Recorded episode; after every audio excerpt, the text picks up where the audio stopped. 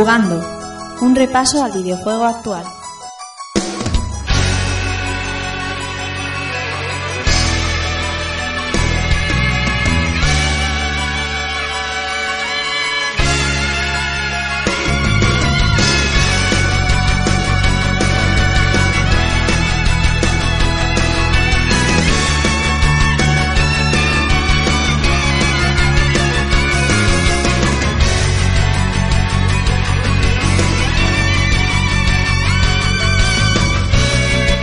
Hola, ¿qué tal amigos y amigas? Sed bienvenidos a un nuevo episodio de Jugando y recibid un saludo de que nos habla Rafa Valencia. Semana intensísima, acabamos de tener un Xbox Inside lo vamos a cantar.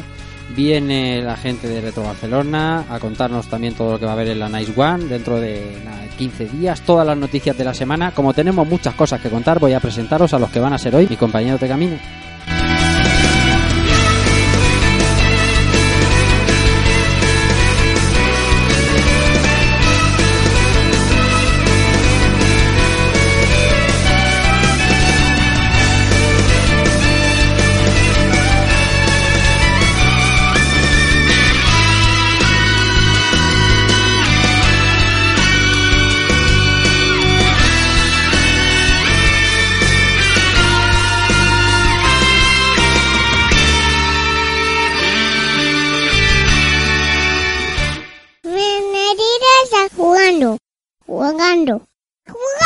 Mi compañero de camino.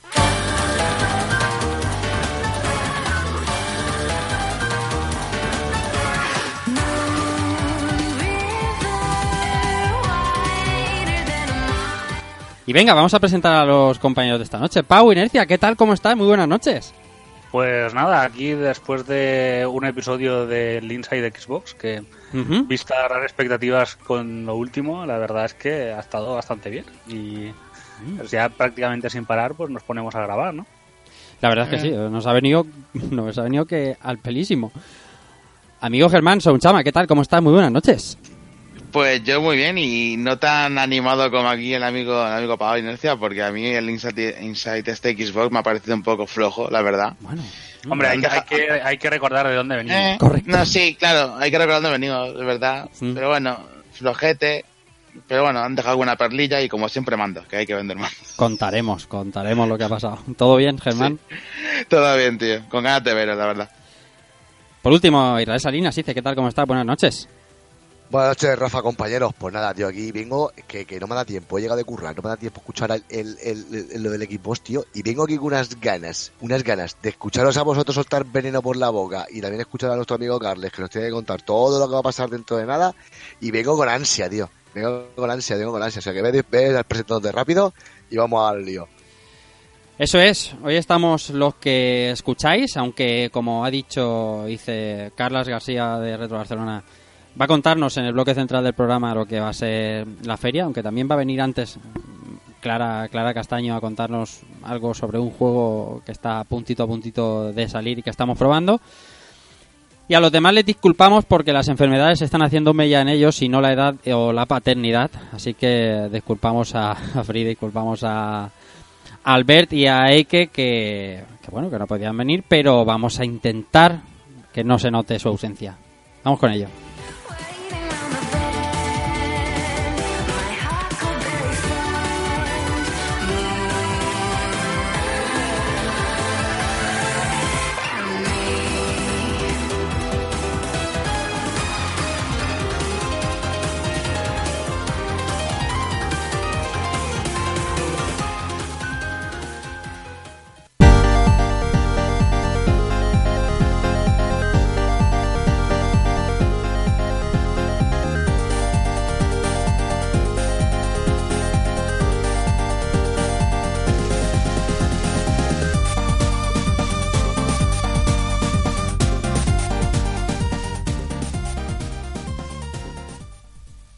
Vamos a empezar por las cositas que se nos acercan esta semana en las revistas de videojuegos. La primera tiene esta música como protagonista y es que se nos presenta un nuevo vídeo del desarrollo de Street of Rage 4, hice.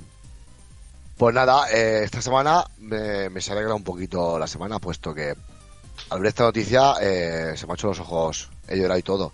porque nos contaban, nos enseñaban un, un poquito un avance de lo que todos estamos esperando, que es Street for Rage 4, muchísimos años después, por no decir el número porque pesa, ¿vale? De, de su última entrega. Y, y la verdad es que me llamaba mucho la atención y me daba mucha alegría leer cosas como, como que, que en todo lo que se han basado, en todos los títulos clásicos que han cogido y han usado para, para desarrollar su sistema de combate, el, el saber que vamos a poder disfrutar de, de, de la banda sonora o, o, o de temas musicales que no han olvidado la vieja escuela, ¿no? Han- No han olvidado la esencia, porque todos considero que todos estamos de acuerdo en que a nivel estético y a nivel sonoro eh, la saga Street for Rage siempre ha sido ha sido una, una joya de culto a todos aquellos que hemos podido disfrutarla.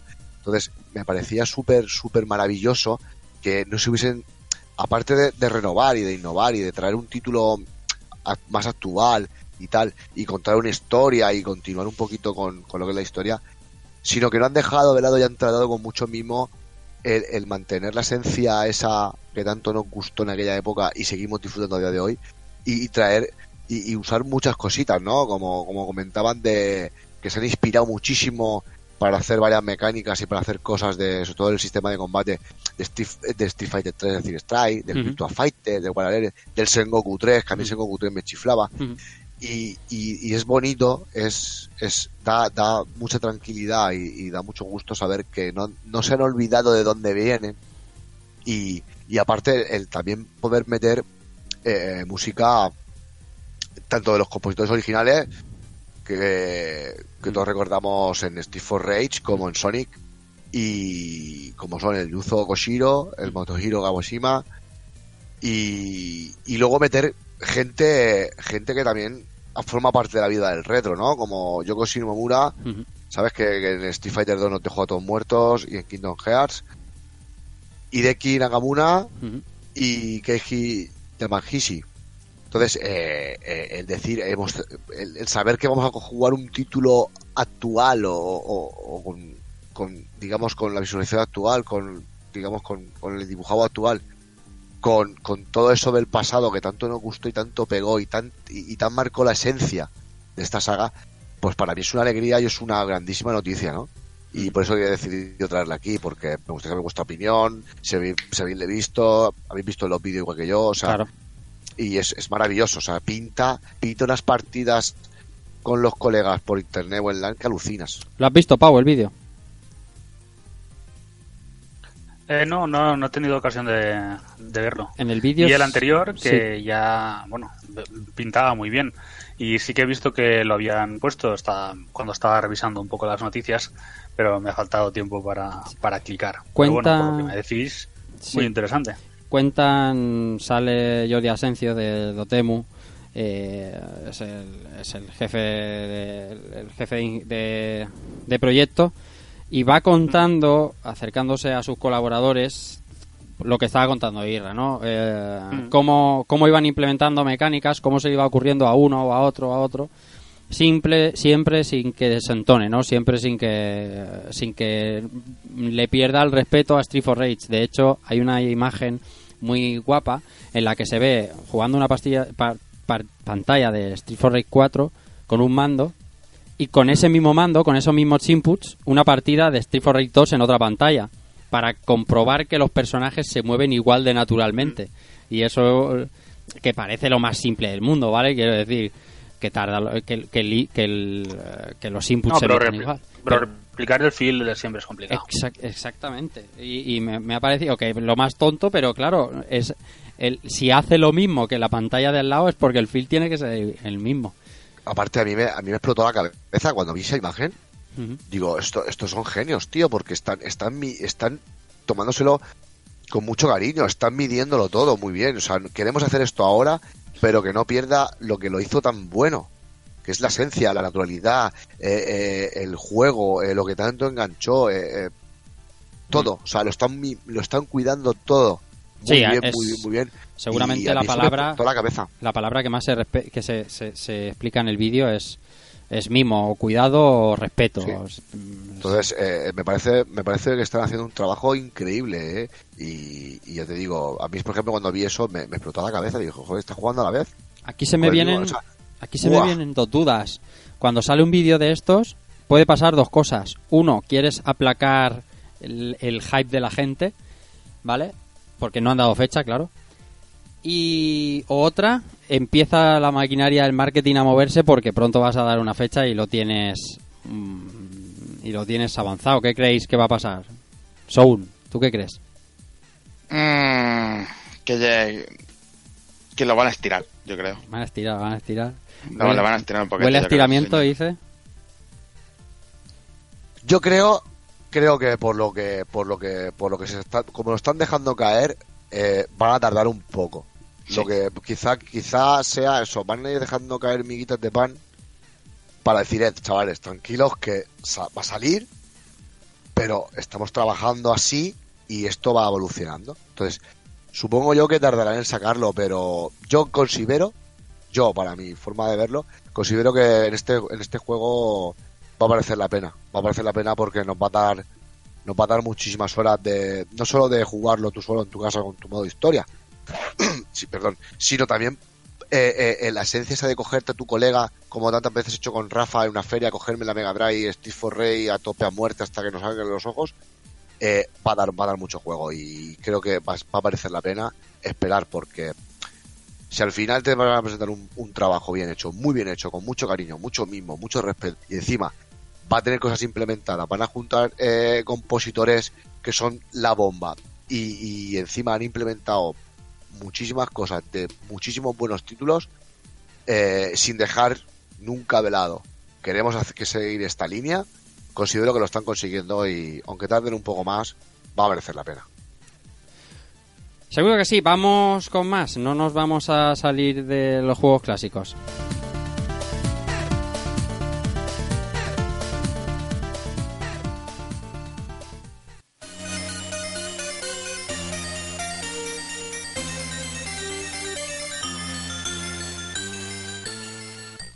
Y estábamos hablando de Street for Rage 3 y de cómo los clásicos se están volviendo de muchas maneras a las consolas actuales. Y hoy tengo la suerte de contar eh, con, con una buena amiga en estos micros para presentarnos también uno de esos juegos, uno de esos clásicos clásicos, en este caso de 1986, que vuelve a que vuelve a nuestros mandos. Hoy cuento con, bueno, seguro que la conocéis porque la habréis leído muchísimas veces en Hobby Consolas en Vandal y ahora en Manual. Eh, tengo con nosotros a Clara Castaño. ¿Qué tal, Clara? ¿Cómo estás? Muy buenas noches. Hola, ¿Cómo buenas estás? noches, Rafa. Pues aquí andamos. Todo bien, ¿no? Babel. Sí, todo perfecto. Preparando la campaña navideña que se, que se avecina movida. Sí, porque eh, tenemos un montón de lanzamientos AAA, pero también pequeñitos indies y nostálgicos, Sí, como sí. el juego que vamos a hablar ahora.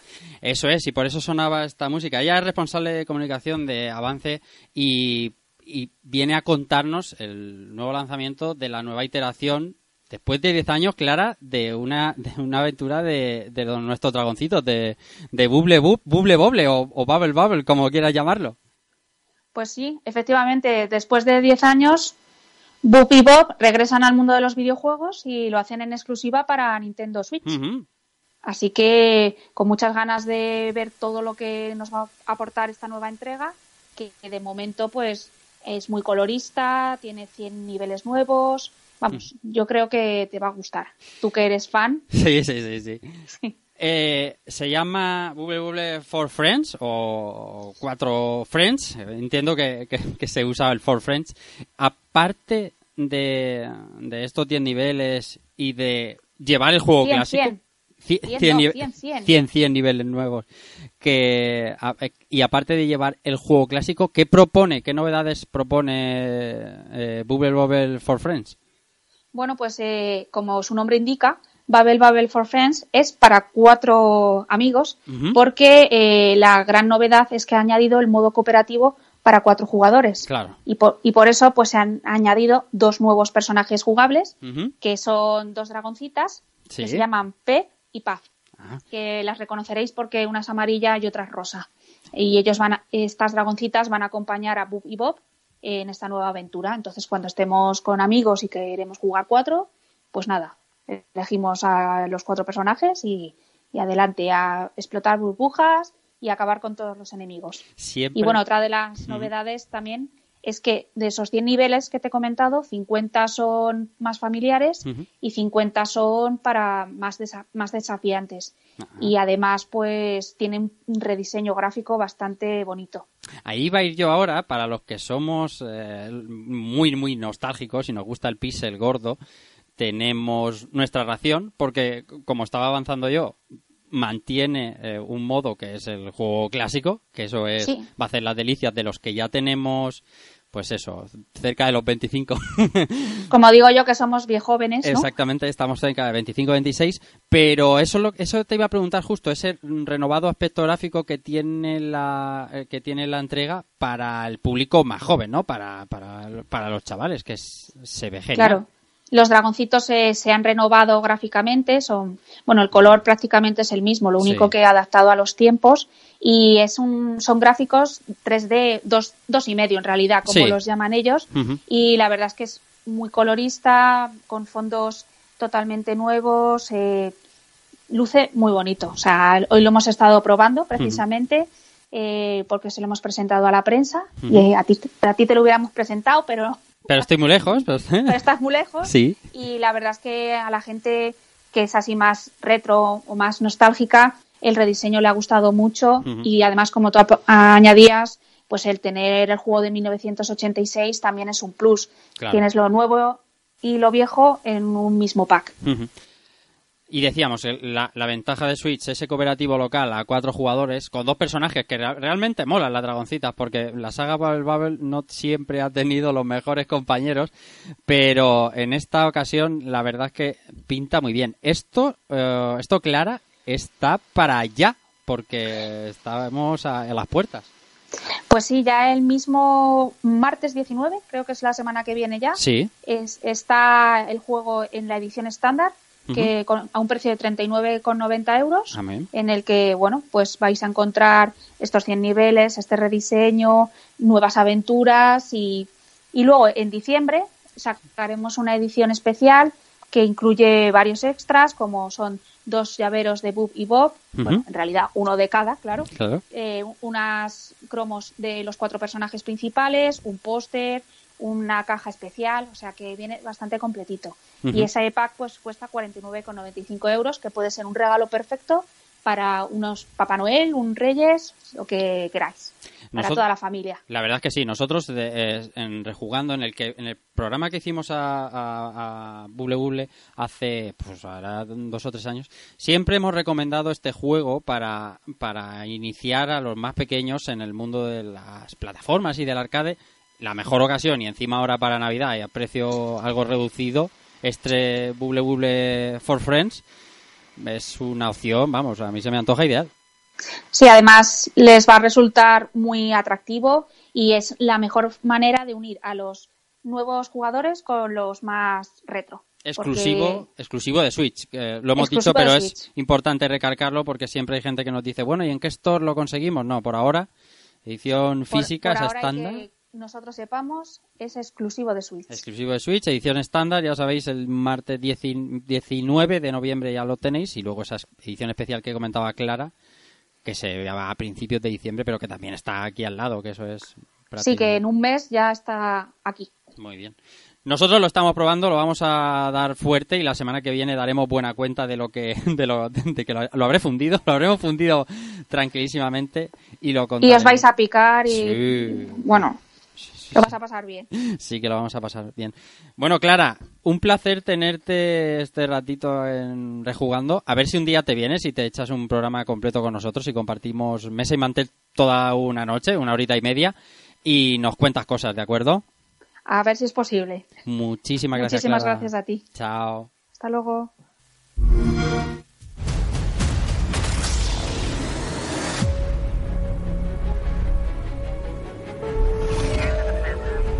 Hemos perdido. El Imperio está cazando a los Jedi supervivientes. Cal, saben quién eres.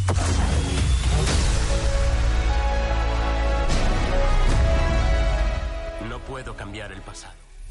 Bueno, mientras estáis escuchando este programa, ya tenemos disponible en PlayStation 4, Xbox One y y PC Star Wars Jedi The Fallen Order. Mira que hemos hablado de, de este juego aquí, ¿eh, dice?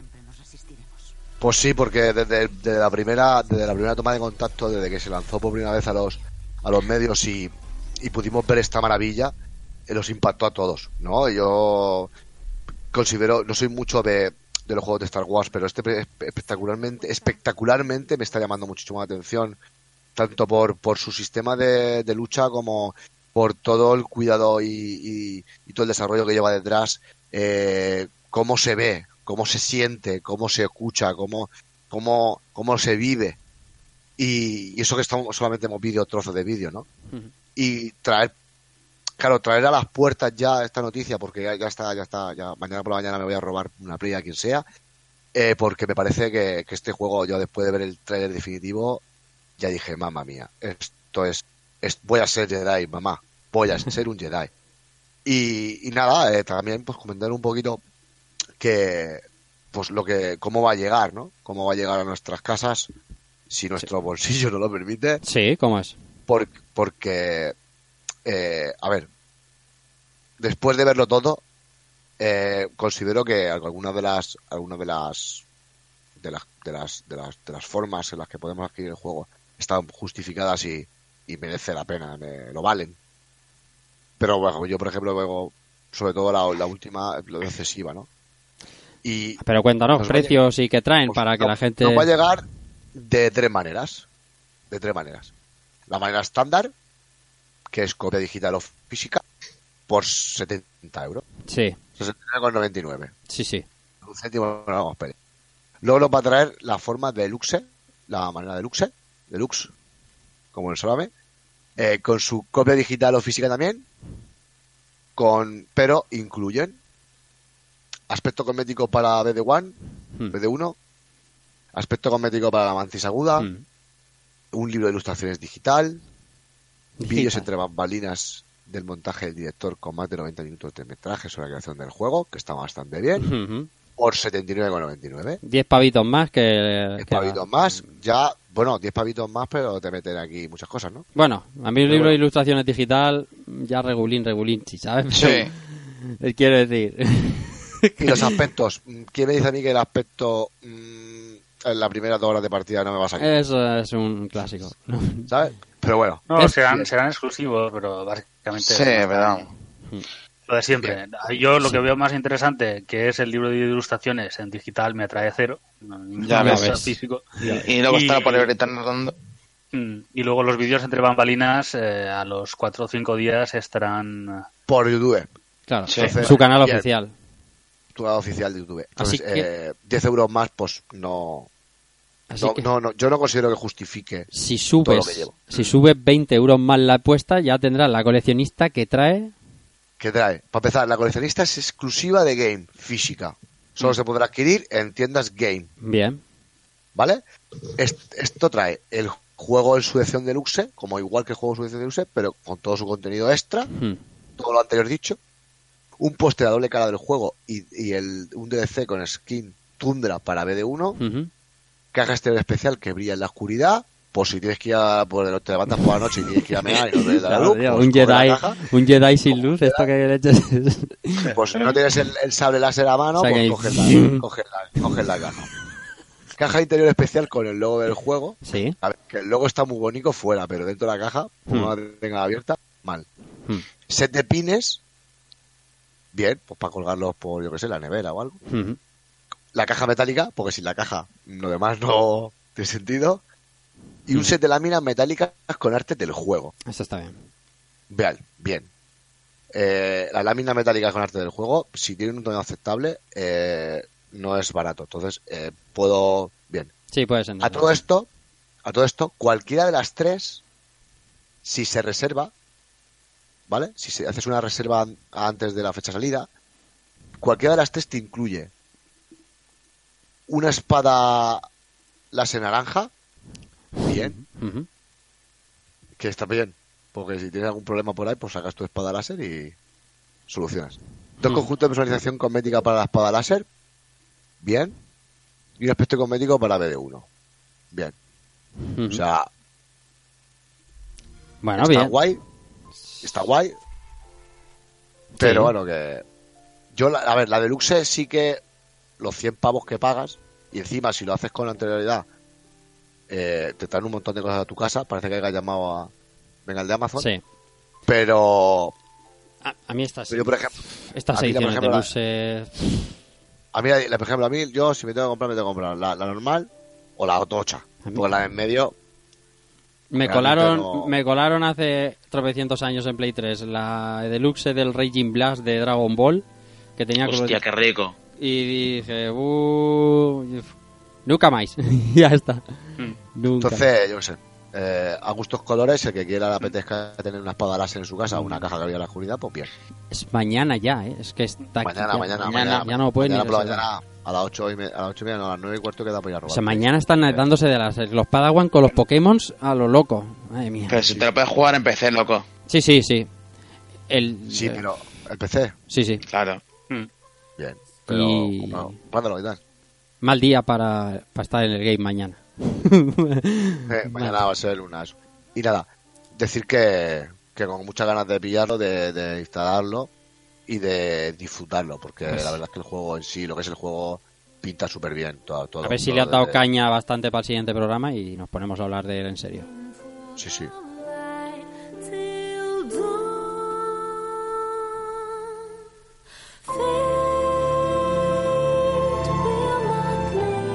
¿Qué más cosas? Pues ¿qué puede ser de un programa de jugando sin hablar de Stadia? Stadia viene con las rebajas, Pau. con las rebajas porque hay cosas que no están. Yo no sé, a mí me parece esto cada vez es más, más alucinante. Y yo creo que incluso los medios están un poco empezando a cachondear. Sí, claro que sí. Hace, hace poco hacía. Sé que la comparación no es justa, pero básicamente era un. Creo que de Verge o alguna cosa de este, es que el titular era. Eh, Xcloud en, eh, en su en su base de, en su estado de pruebas ofrece más juegos que ofrecerá Stadia de lanzamiento. Pues ya se saben los 12 juegos que, que tendrá. No es comparable porque para unos tienes que hacer una conversión específica, como es el caso de Stadia, y para, bueno, tal como estaban diciendo en el Inside Xbox, eh, básicamente al desarrollar para Xbox ya estás desarrollando para, para el Xcloud. Claro. Pero, pero bueno, no es, eh, no son los únicos problemas. Hace poco, eh, gente de Stadia estaba haciendo una ama en Reddit y estaban comentando varias cosas y le estaban preguntando. Y la verdad es que eh, lo que se, eh, no sé, es como, es como si te dijeran, no sé, como si te, intentara- te intentaran convencer de que, de que son una mierda. O sea, que a ver si me explico. Que dices que me quiero comprar lo de Stadia y el vendedor te dice, pero, Pero esto es- chico, que Pero, mejor. pero que esto es mejor. Digo, no, no, que quiero comprarlo. Pero si te soy sincero, es que no funciona. Bueno, vale. no, me parece. Pero el mando, el mando, el mando, el mando tampoco va, solo va con el Mm. El mando, eh, o sea, en estos momentos Stadia solo funciona con el, Concra- en el Con- Comcast Ultra. Sí. Eh, luego, los logros de los juegos no tienen una UI de lanzamiento, No. pero por lo menos te los guardan. Eh, Para cuando la tengan. Ya sí eso. No está disponible el, compartir con la familia la cuenta de, de Stadia y. para ser aún más graciosos, básicamente te recomiendan que compres dos copias del juego si quieres jugar con la familia. Claro. Com- recomendada dos copias. Pero es que hay más. Y eso, y básicamente por esta, eh, Stadia, que Stadia iOS llegará con el tiempo, que necesitarás tu teléfono para comprar juegos Ay, de. Stadia. Ay, ay, no sé, sí. ¿Cuál debe ser la limitación? ¿Será algo a- por- porque seguramente los tendrás que comprar a través de la Play Store? Me estoy imaginando. Claro, algo así tiene que ser, porque si necesitas por ahora el móvil es porque no tienen interfaz Claro. a mando. Y el, el Stadia Buddy Pass, que si no me, me equivoco es la tarjetita esta que, que es para pas- poderla pasársela a un colega y que él tuviera X Eso tiempo es. de Stadia, Sí. Que dice que no está disponible para los fundadores al- en, en el lanzamiento. Ostras, eso es duro, ¿eh? Porque eh, cuando se anunciaron los precios y los packs, el Buddy Pass este era, vamos, para todos los founders. no, no tiene sentido. No Sí, sé. o sea, sí, lo, o sea, será, lo tendrás, pero no de lanzamiento. Nos esperamos un par de meses y entonces ya se lo podrá regalar al colega. Menuda decepción, tío. Ostras, tío, macho, ¿cuál- Aparte de eso, de lo que estábamos diciendo antes, son 12 juegos lo que, lo que van a, a lanzar y entre esos 12 juegos creo que hay 3 Tomb Raiders. Pues va a, ser, va a ser verdad eso que dices, que prefieren que te compres el de la competencia no el suyo, tío. No, es que parecen eso, parecen como los vendedores que, que tú te dirías, no, que quiero esa tele. Y ellos te dijeran, pero chico, que, que no, que esta es mejor. Pero si esa no la vendes tú, es de otro. No, pero te lo digo yo. Hazme caso, que soy un técnico. Sí, sí, tal cual. Es de ese rollo, no sé.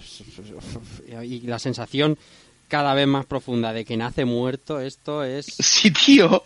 No sé, yo no, no diría nace muerto, pero desde luego yo creo que Google espera, o sea, yo creo que ha hecho las cosas mal. La idea debería ser poner la carne en el asador y conseguir un buen producto de lanzamiento.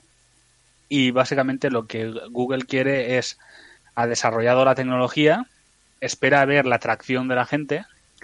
Si se cumple la atracción, pues invertirá más, pero tampoco la veo muy dispuesta a invertir sin, eh, sin red, ¿no? Sin Sí, sí. Y me, me preocupa, me preocupa, porque, porque con un negocio como estos, eh, lo que- le ha costado a Microsoft eh, deshacerse de la imagen de, de principio de generación Vaya. y la Joder, cantidad de dinero que está, pongamos entre comillas, regalando o invirtiendo de cara al futuro. Vaya. Lo hemos visto con el tema del Game Pass, los juegos que hay en el Game Pass, que lo- los que van a venir, que se han anunciado en el Inside Xbox, y, y te das cuenta de que de que están poniendo la carne en el asador, Toda. que quieren mantener el goodwill con, con la gente, que quieren que- crear un ecosistema atractivo. Y veo a, a Google eh, sin convicción. ¿no? La verdad es que... No pinta bien. A ver si nos equivocamos, cosa que parece que no. Pero me parece que le han comido la tostada antes de salir. Vamos con más cosas que está la gente que, que lo lanza todo.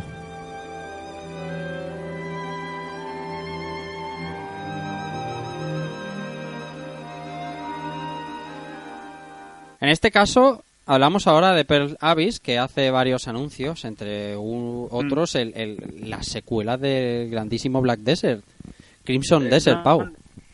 Eh, No es exactamente secuela. Bueno. He estado viendo algunas cosillas y, em, y resulta que dicen que no, no está relacionado en nada con uh, Black. Desert. Ah, no. No. Han intentado un, un, um, una, ambientación más medieval. Yo supongo que sí que habrá una reminiscencia en cuanto a mundo, razas, historias, Sí, pero, pero realmente lo que quieren es apartarse de, de todo aquello y crear algo que es mm, en- de alguna manera una especie de Final Fantasy XIV. Sí. Mm, Quiero referirme a, a que es una aventura que tú puedes disfrutar eh, como un jugador.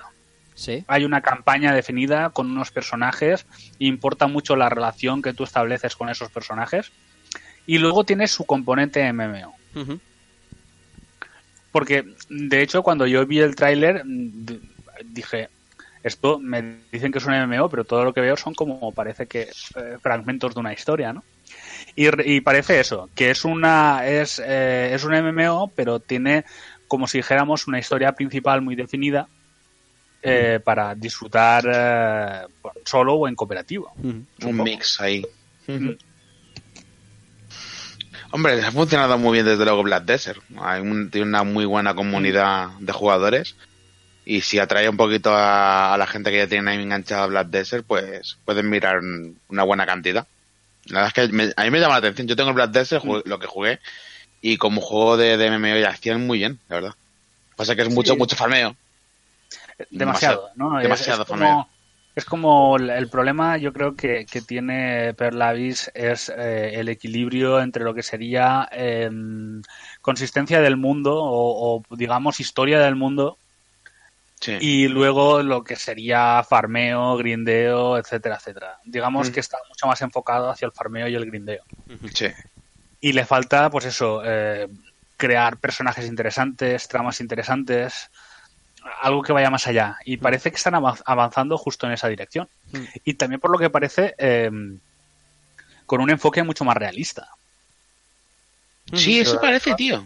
Un- enfoque ma- Lo que he visto, la verdad. Mm. A, a ver cómo... Porque el, el Black Desert es todo luces y, y- Sí, y colorines, ¿sabes? Como tiene que ser, por otra parte. Claro. Pero no se quedaba ahí Perlavis presentando, anunciando cosas.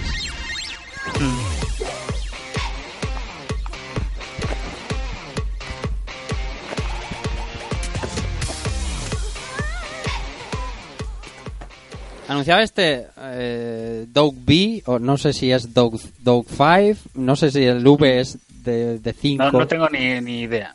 Estamos ahí igual, ¿eh? Y, y lo he intentado Sí. escuchar en la página oficial y tampoco.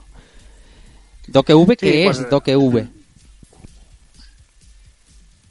Y nada, pues por lo que parece es eh, también otro multijugador masivo, más enfocado a público infantil juvenil y eh, con eh, pues eso, la, la capacidad de, de capturar monstruos ¿no? y luchar con ellos. Tiene toda la pinta que, que este es un poco el, el interés del juego. Hay que decir, tanto con el, con el Crimson Abyss como este, como luego en el otro que hablaremos, que eh, en principio están sobre, no sé si un nuevo motor o motor muy, muy eh, evolucionado respecto a, a lo que vimos en, en Black Desert, pero desde luego son juegos que apuntan a, a un lanzamiento, supongo que a años vista, pero mm, con muy buena calidad, ¿no? Gráfica. Sí, sí.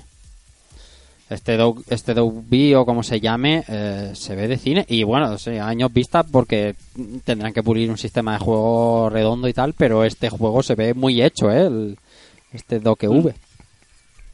No, pero igual como lo- la, todo lo de las cutscenes, ¿no? Que hemos visto del... Sí, del, de la- del Crimson Desert. Sí, quizás el, el que est- tiene pinta quizá de estar más verde es el que vamos a, a comentar eh, siguiente. Que es el plan 8 este. Plan 8, que suena así.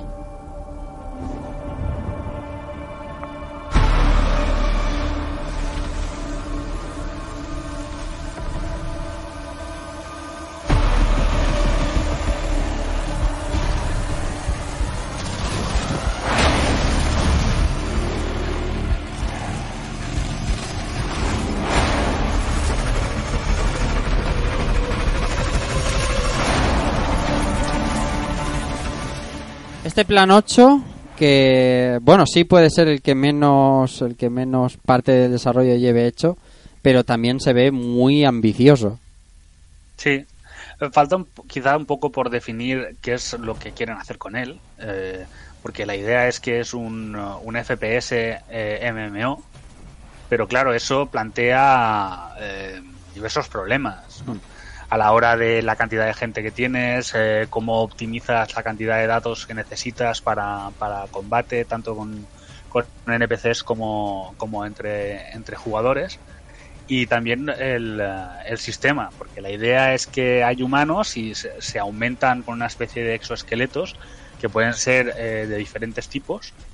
Hemos visto lo que podrían ser incluso diferentes clases. eh, y un poco parece además que, que puede tener esa, lo que digáramos, dijéramos, esa movilidad eh, extendida, ¿no? La capacidad de correr por las paredes, saltos más altos de lo normal, o sea, un poco, digamos, una versión muy lite de lo que sería un Dying Light.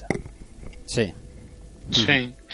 ¿Sabes a qué me recuerda un poco lo que ve aquí con lo que se enfrentan? Un poco a lo que es el futuro en Terminator, tío. que Se enfrentan Sí. a las máquinas. De hecho, de hecho, yo creo que el- uno de los principales problemas que le veo hasta el momento es la, la poca identidad que tienen los, los enemigos, ¿no? Sí, tío. Sí, son como... eh, son máquinas Son máquinas Ya está. han jugado con el tema de los ojos rojos, pero por ejemplo, en ese sentido, aunque luego eh, se pueda discutir la calidad de los juegos, el, por ejemplo, el diseño del Helgast, ¿no? Ujú. era, un- era un enemigo icónico, ¿no? Y jugaba también eso con los ojos rojos. Pero- Eh, cuando, cuando, cuando creas un enemigo que sea más o menos reconocible, tú te coges Destiny y aunque puedas decir que las diferentes razas eh, son un poco copia y pega de lo que vimos en Halo, eh, no dejan de tener sus características, su diseño, su tal. Aquí es como algo, no sé, le, le falta concreción, a mi parecer. Pasan cosas. ¿Qué me ibas a decir, Sean, que te había te he oído por ahí? No, a- apuntaba de- una tontería, un detalle, lo de los ojos rojos, que tenemos muy, as- muy asociado en ciertas cosas en el mundo de los videojuegos, y los ojos rojos en los robots es como esta... Es, es el enemigo. Bueno, que los- acaba con- sí. en, en- en los videojuegos y en la... así, si te acuerdas de En Yo Robot, pelis, ¿eh? O sea, es en, es en general, ¿vale? El azul es bueno y el rojo es malo. Sí, Claro. eso es. Azul Eso Sega es. bueno y lo demás Claro. pues ya lo ponéis Claro, vosotros. claro, que, no- que falta ahí tu cuña, ceguera. Claramente. Hablando de Sega, cositas de Sega, que suenan así.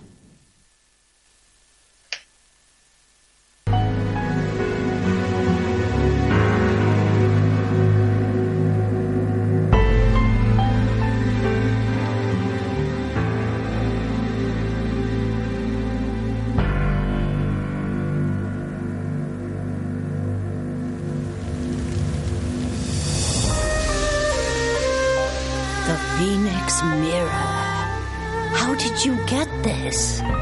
My father left it for me. It's Es de estos días que parece que nunca van a llegar, porque bueno, es, no sé, será como el día que salga Final Fantasy VII Remake. Son días que, que no esperan nunca. Y es que este es el tráiler de lanzamiento, sí, lanzamiento de Shenmue 3 ya por fin, que están recibiendo eh, los Bakers ya, Pau. O sea, Lo han enviado.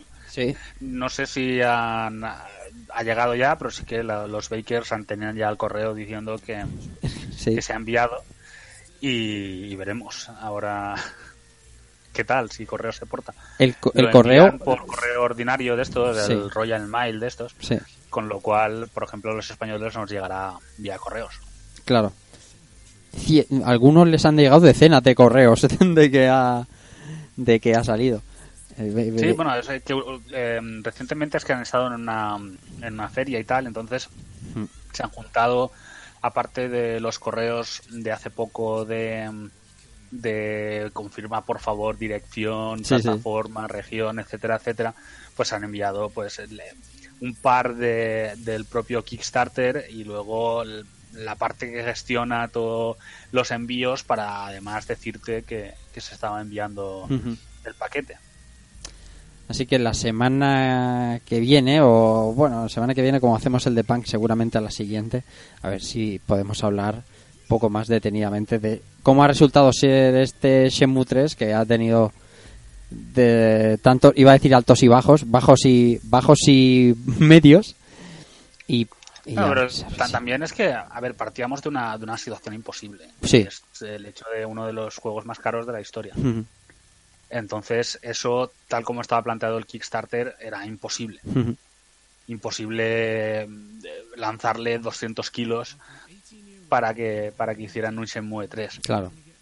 Así que, en ese sentido, han, han hecho un juego que a mí me da la impresión de que aunque esté en, em, esté hecho durante este tiempo, eh, quitándole el hecho de que está usando un Real Engine, eh, etcétera, etcétera, casi tiene pinta como si hubiera salido hace hace 10 años o más. Exactamente. En cuanto a no han querido evolucionar eh. Ni el sistema ni, ni cambiar demasiado lo que es la, la esencia de Shenmue. Entonces tengo la, es- tengo esa impresión de que es un juego que sí ha, ha aceptado algunas algunos aspectos de la modernidad, pero que es un juego antiguo con lo bueno y lo malo que tiene. Pero Sí. que- porque sí creo que es algo, tiene pinta de ser muy, muy purista. Sí, sí, sí, sí, sí. Sí, sí, la verdad es que sí. Parecía que algunos pensaban que se iban a, a acercar a los Yakuza o algo así y parece que, que no y que va a mantener su esencia, que es lo que al final la gente que ponía la pasta lo que quería. Vamos, creo yo, por lo que sabemos. Pronto sabremos eh, impresiones y análisis de Shenmue 3. way to get back into the series, Suzuki claims that Shenmue Y ahora vamos con la noticia de verdad de la semana. La noticia, la importante, vamos. eh. Soy Sonic, una bola azul de energía supersónica y más guapo que pa' qué. Y para salvar mi planeta, tuve que venir al vuestro. ¿Dónde estoy? ¿Qué año es? ¿La Roca es presidente?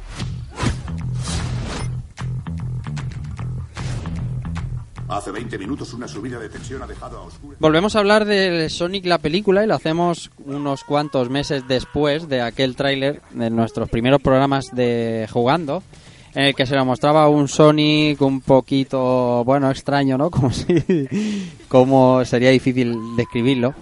El caso, es, Horrible. el caso es que, no, es, es más difícil describirlo, mucho más difícil que decir horrible.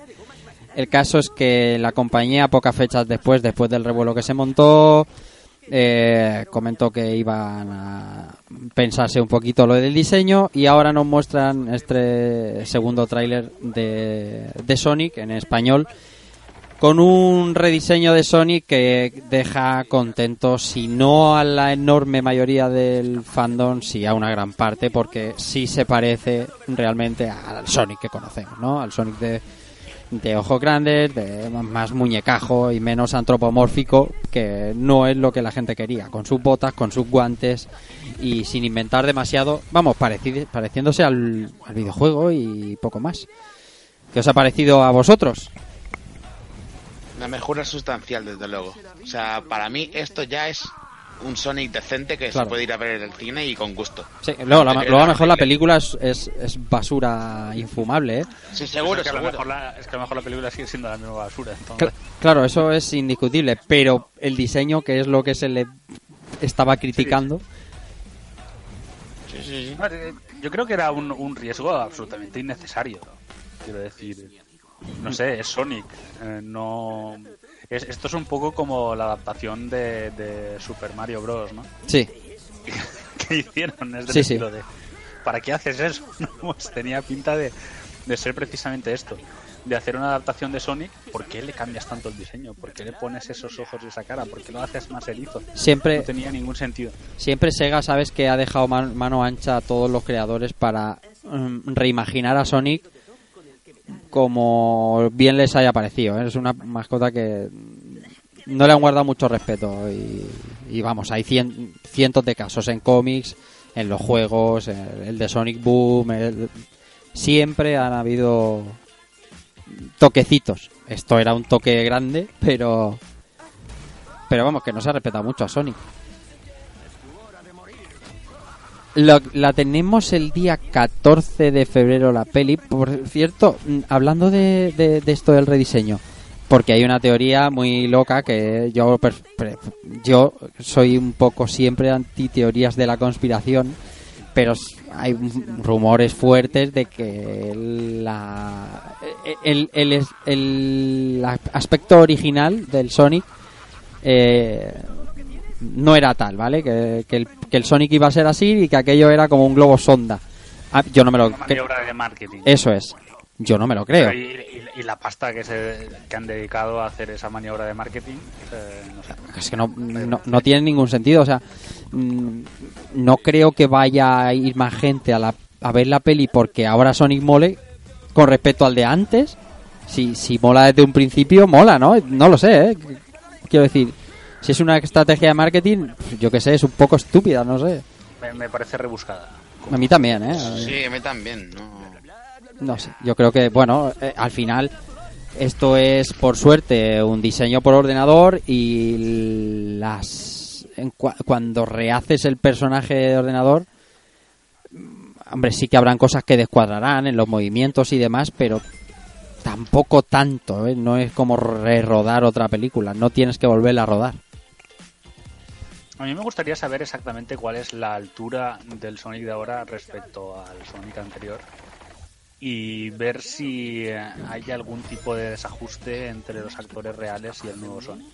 Pues diría que el Sonic nuevo es más bajo como un palmo, Parece, ¿no? como un palmo más bajo y lo del reajuste pues pues no sé no lo sé no lo sé Sí, porque ta- supongo que lo, lo- lo habrán hecho justo de manera Hay para trucos, que, claro. para que no se note. Claro, hay trucos, hay trucos por- dedicado pasta, pero porque si te fijas en las escenas del bar en el que está Sonic lanzando dardos y demás Sonic está subido siempre a algo o está Sí. sentado o está subido a la barra o entonces No sé, lo veremos, lo vamos a ver en febrero. La verdad es que ahora tengo un poco más de ganas. eh, Todo se ha dicho, el- con, con un diseño así se va más amigablemente.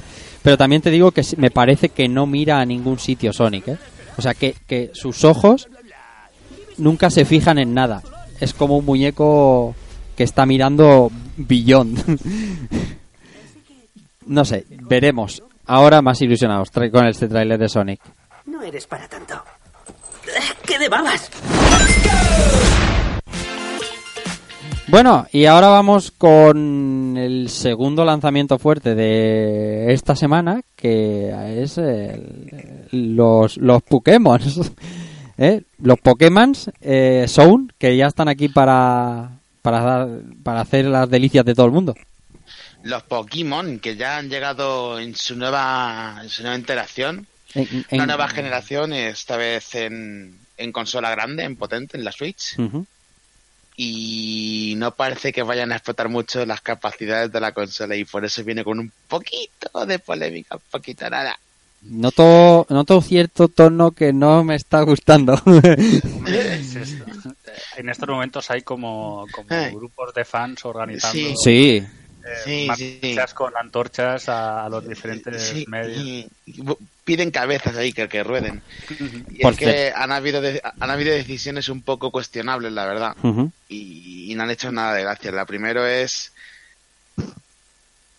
El, el mayor foco de problemas es, es- tiene que ver con los Pokémon y, y lo que es la Pokédex. eh, La chicha que puedes llegar a tener en, en- en el, el bruto de Pokémon que puedes llegar a tener. Y que se han dejado la mitad por el se camino. han dejado la mitad. Con se han dejado la respecto... mitad. Y hay un muchísimos que se han dejado Mm. y, y he, vi- he visto vi un, un- una tabla en el que se podía ver desde arriba todo lo que se ha cortado del juego y es una barbaridad la de Mm. Pokémon que, que- que no, han, no han decidido traspasar que dicen que lo van a solucionar dentro de un de casi un, un año con el nuevo sistema de Pokémon Home en el que podremos trasladar nuestros Pokémon de otros juegos Ujú. Mediante la aplicación en, en la consola. Y que por cierto si hacemos eso de otros juegos de, de 3DS al nuevo será definitivo el traspaso y no podemos recuperarlos para atrás. Mm, y, y yo creo que esto lo van a hacer para poder meterse a la caña y, y- y programar los Pokémon porque ahora mismo Ah. no, no hay no hay nada nuevo no hay ningún Pokémon anterior programado en el juego o sea, no, no se podría hacer ese traspaso Aquí la polémica bueno, y viene... para que y para que pagues el, el juego. Claro, ahí y para que está, pagues, ahí está, está, ahí está, Claro. está, está. Hablamos El servicio, de... quiere decir, juego y servicio. Sí. Hablamos de Pokémon Espada y Escudo, como bien sabéis. Eh, la polémica viene porque los análisis están empezando a salir. La nota de Metacritic Sí. ahora mismo está en un 81. En un 81 que puede parecer que está bien, pero es la más baja de toda la saga Pokémon, con, Sí. con diferencia.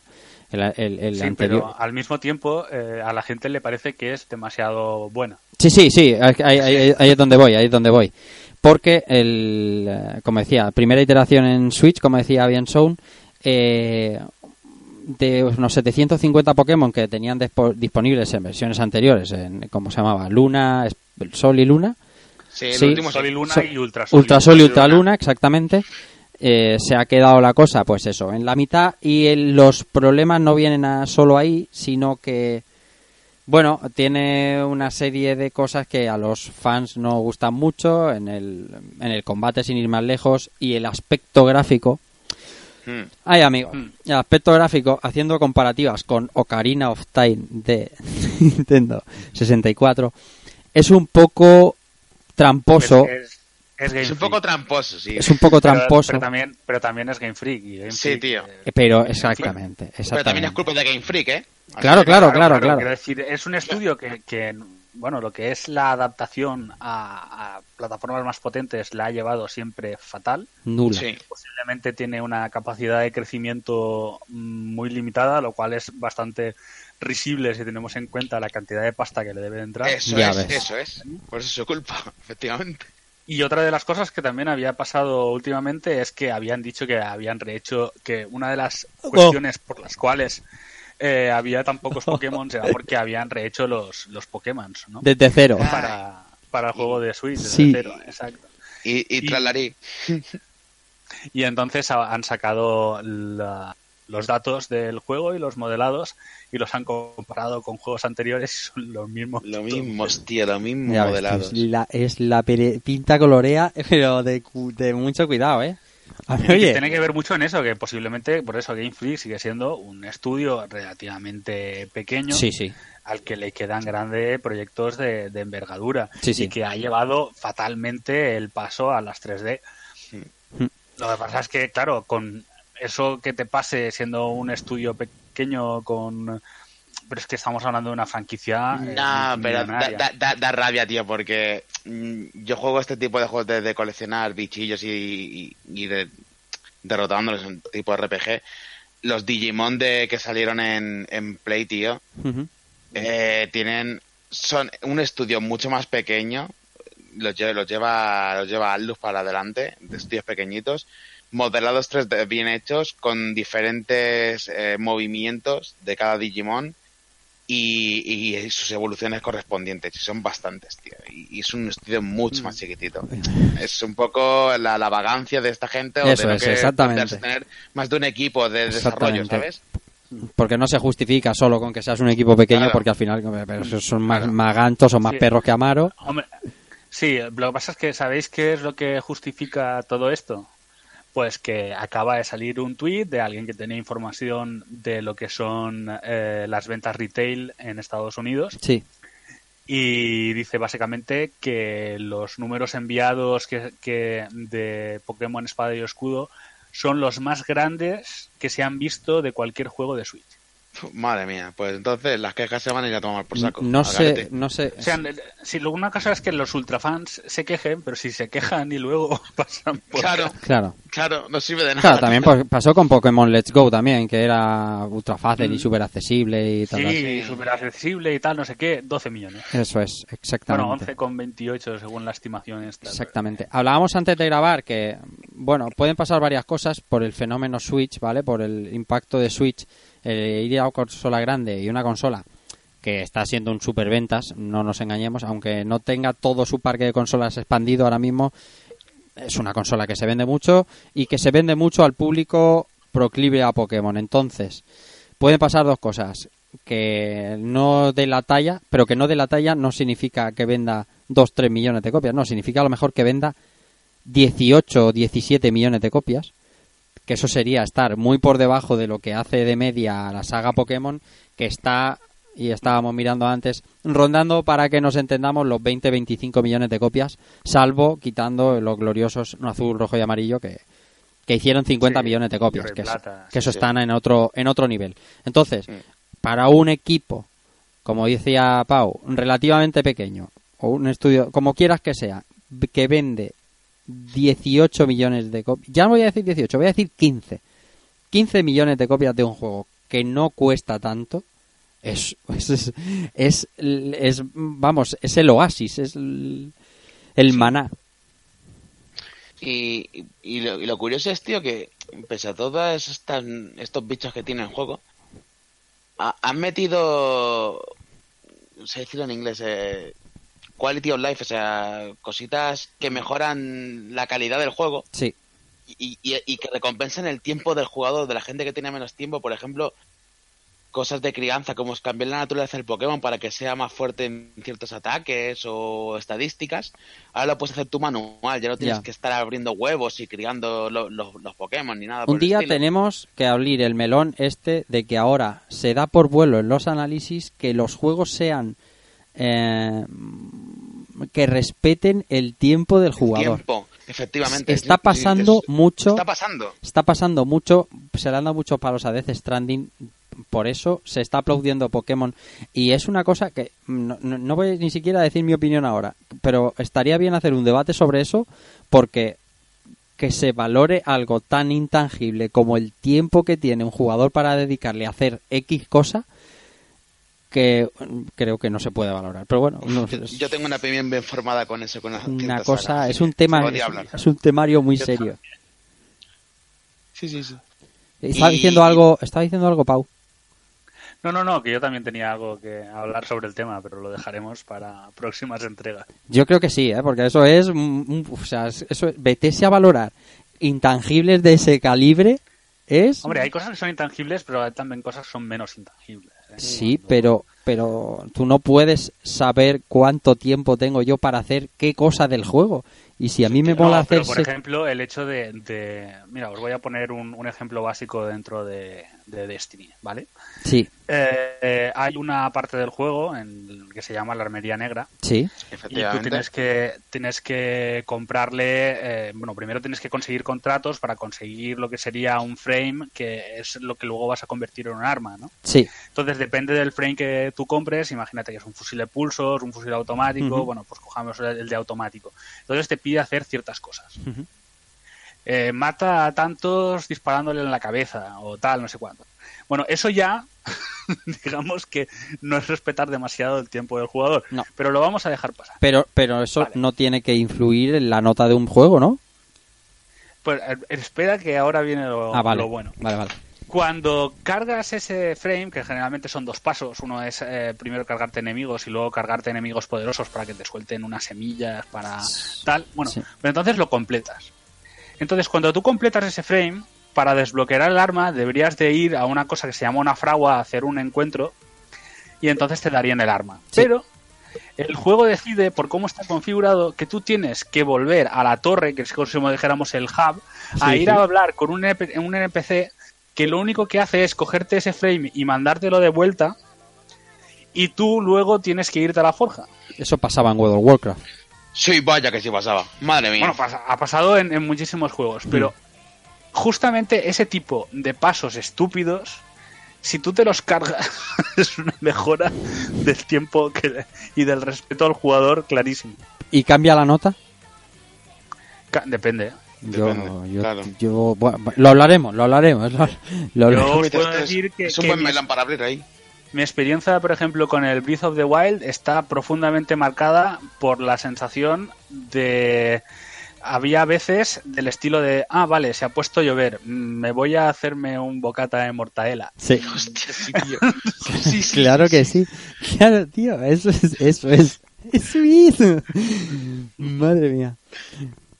Bueno, eh, vamos a dejar aquí lo de los Pokémon. Veremos a ver cómo queda en Metacritic y cómo queda polémica. Pero ya, ya os digo yo que 15 millones, 18 millones no se los quita ni Dios. El juego de las Navidades, sin duda, ya lo veréis. Para último, ah, antes de este Xbox Insight y, de hablar con Carlas de la, de la Nice One y de la Retro Barcelona, en Sony, en Sony se están moviendo las sillas y algunos movimientos, por lo menos, suenan bien. Pau. Son cuando menos sorprendentes, ¿no? Yo creo que están haciendo una reestructuración muy fuerte. Sí. El hecho de, de que Jim Ryan se ha puesto al mando. Y, y cuál es la idea de negocio. Entonces, hace poco han hecho una, ah, hizo, dio una entrevista en que habló de cómo se está produciendo la reestructuración. Y básicamente están haciendo una cosa que eh, quizás antes no se había hecho porque si algo funciona, ¿para qué tocarlo? ¿no? Era la idea de tener diferentes divisiones según el lugar acá, y que cada una de esas divisiones fuera semi-independiente. Entonces podían hacer campañas que fueran diferentes entre sí. Eh, lo que pasa es que han estado probando últimamente cosas como la de Spider-Man. Y la de Spider-Man fue una campaña que se hizo de manera global. O sea, Mm. con unos objetivos definidos, con una línea definida, con una estética definida. Y eso se pasó a los diferentes, eh, como al al reparto de los diferentes lugares. Eh, entonces, una de las cosas que está haciendo ahora eh, Jim Ryan es reestructurar la compañía de cara a la nueva generación y ha, ha puesto como, como central, por decirlo entre comillas, lo que sería la división americana. No es que sea la americana la central, sino eh, básicamente es convertir eh, uno de los núcleos en el principal, ¿no? Sí. Y quitarle peso y responsabilidad A eh, las otras divisiones. Ujú. Entonces, parte de esa reestructuración ha hecho que, que, bueno, que figuras muy importantes de los últimos años de- en, en Sony eh, ya no estén. Y el último de ellos ha sido Gio Corsi, que se encargó pues de relaciones con terceros, de ports de Vita, de traer juegos japoneses a, a Occidente. Por ejemplo, el Yakuza, el hecho de, de que llegara, eh, si no recuerdo mal, el Yakuza 4 a Occidente, o no, no, el 5, 5, creo que fue. Bueno, eh, bueno, uno de los dos. Eh, uno de cuestión es Yakuza, si sale uno cada año, cada seis meses. Sí, Sí, y el, y el hecho de, de tener, pues eso, era un eh, ex LucasArts y es lo que permitió también, pues, algunos ports, por ejemplo, Full Throttle, Sí, sí. como por ejemplo eh, Green Fandango, Ujú. etcétera, etcétera. También ha dejado la compañía. Y eh, uno de los últimos cambios que se ha producido es en lo que sería a la cabeza de Sony Worldwide Studios, que serían pues, el, como si dijéramos el conglomerado de estudios que posee Sony, que hasta el momento lo dirigía eh, Shuhei Yoshida y que va a pasar a controlarlo eh, el Herman Hultz, que es el presidente de Guerrilla. Entonces, eh, ¿qué va a pasar con Yoshida? Yoshida no deja la compañía, se va a dedicar a relaciones con terceros. Que a mí me parece que es un poco como el cargo de Gio Corsi que tenía antes, pero a nivel eh, global. Sí. Es un o sea, poco considera como un departamento el de embajador. hablar con, con exacto, de hablar con diferentes compañías de "Ye, trae, saca ese juego en PlayStation 5. Sí, sí. Eh, tal, Sí, sí, sí, sí, financiación, sí, lo que sea. un- Un poco eso. Y, y por lo visto, eh, tal como se están moviendo las cosas, eh, yo creo que va a seguir cambiando el asunto. También se han deshecho de, de parte de, de equipos creativos fuertes en, en Sony Europa, en Ujú. tema de marketing y cosas de estas, un poco por lo que iba diciendo, ¿no? Por esa idea de, de centralizarlo todo en Estados Unidos, que también últimamente ha recibido una gran inyección de personal, eh, sobre todo en temas de, de gestión online eh, y, y demás.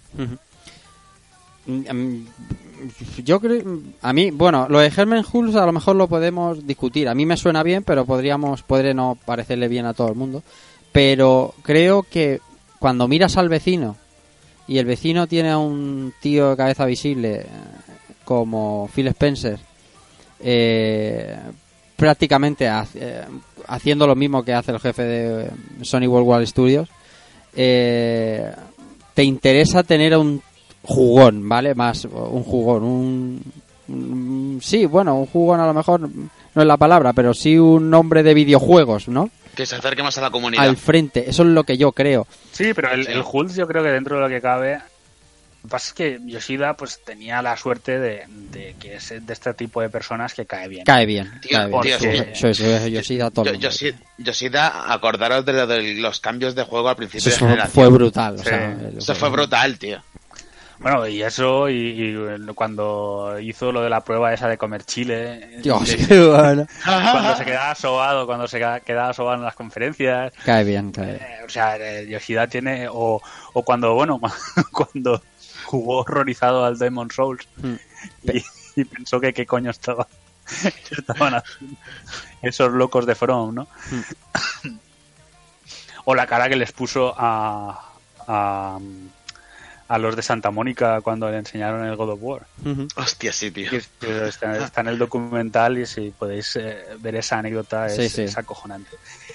Y, y nada, por eso tenía la suerte de caer bien. Lo que pasa es que el Germán Hulz también. O sea, no, Ujú. no, Eso es lo me, que no me pasa. parece mal, mal fichaje. Y también eh, es un poco la idea de que Jim Ryan va a poner eh, también en puestos de, de cargos de responsabilidad a parte de Sony Europa, ¿no? Sí, eso es. O de figuras europeas. Eso es, Y eso también me resulta interesante. eso es. Lo que pasa es que eh, yo tengo ahí la cosilla eh, de... Es que el, el tema con Japón es, es muy complicado, porque Oh. en, en Japón no, no, te, no te despiden. No. te envían a algún sitio Sí. de retiro. Sí, sí, sí. Y, y- y yo quiero saber si Yoshida va a seguir activo o no. Parece que sí, porque, por ejemplo, le estaban le estaban felicitando por el nuevo cargo y él estaba respondiendo que muchas gracias por tal y no sé qué. Eh, no me suena a lo que pasó, por ejemplo, con Kutaragi, que lo enviaron a un estudio de Namco Dios mío. Es verdad, chaval. para hacer unos supuestos juegos que al final nunca salieron, ¿no? Fíjate tú, tío, es que en Kutaragi, o sea, con todo lo que fue ese hombre dentro de Sony, ¿eh? ¿Dónde estará ahora, Pero vamos, cómo lo pagó de caro.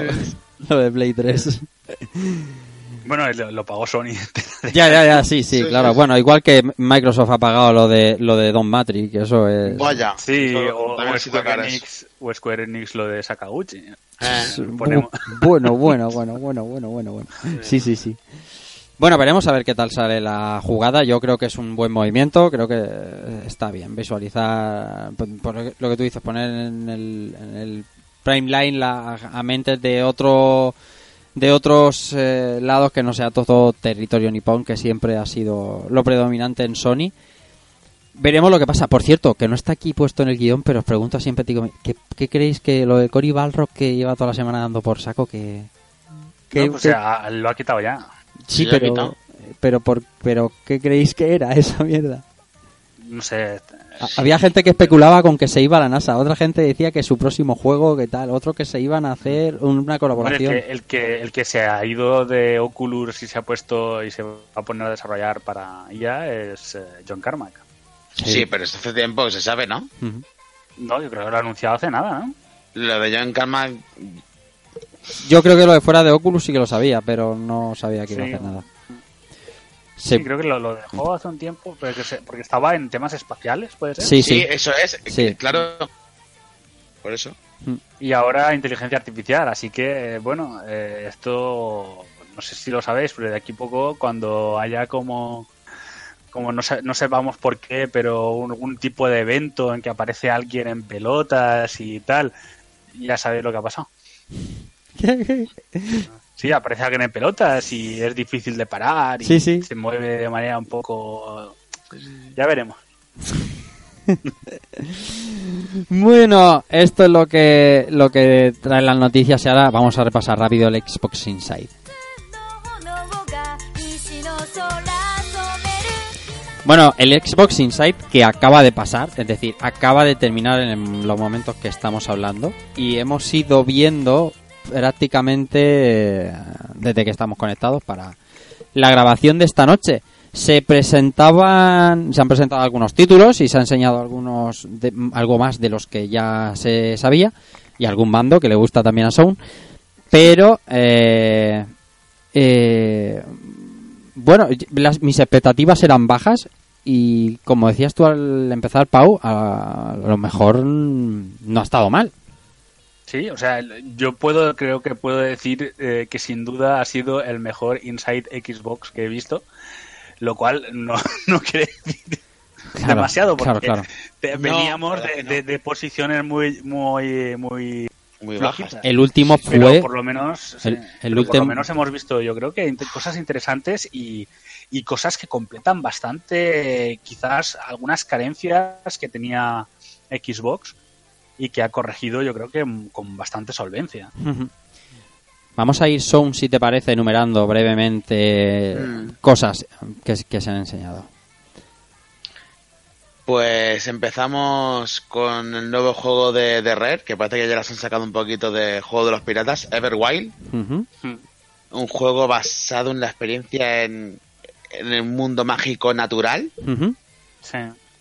Que, que recuerda mucho al, al Wild, que Totalmente. también debe estar Sí. en, el, en el sueño de los justos. Totalmente. Eh, sí, sí. Y, ade- y, y- y a mí me ha gustado, ¿eh? O sea, no sé ni de qué va a ir, ni de... Sí, Pe- y posiblemente le quede bastante. No hay Sí, ni fecha, seguro. ni año, ni nada.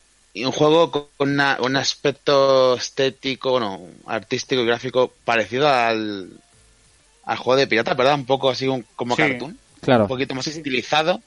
Yo lo he visto eso, una, una mezcla entre lo que sería el Sea of Thieves y, y lo que Sí. se vio del, del Wild.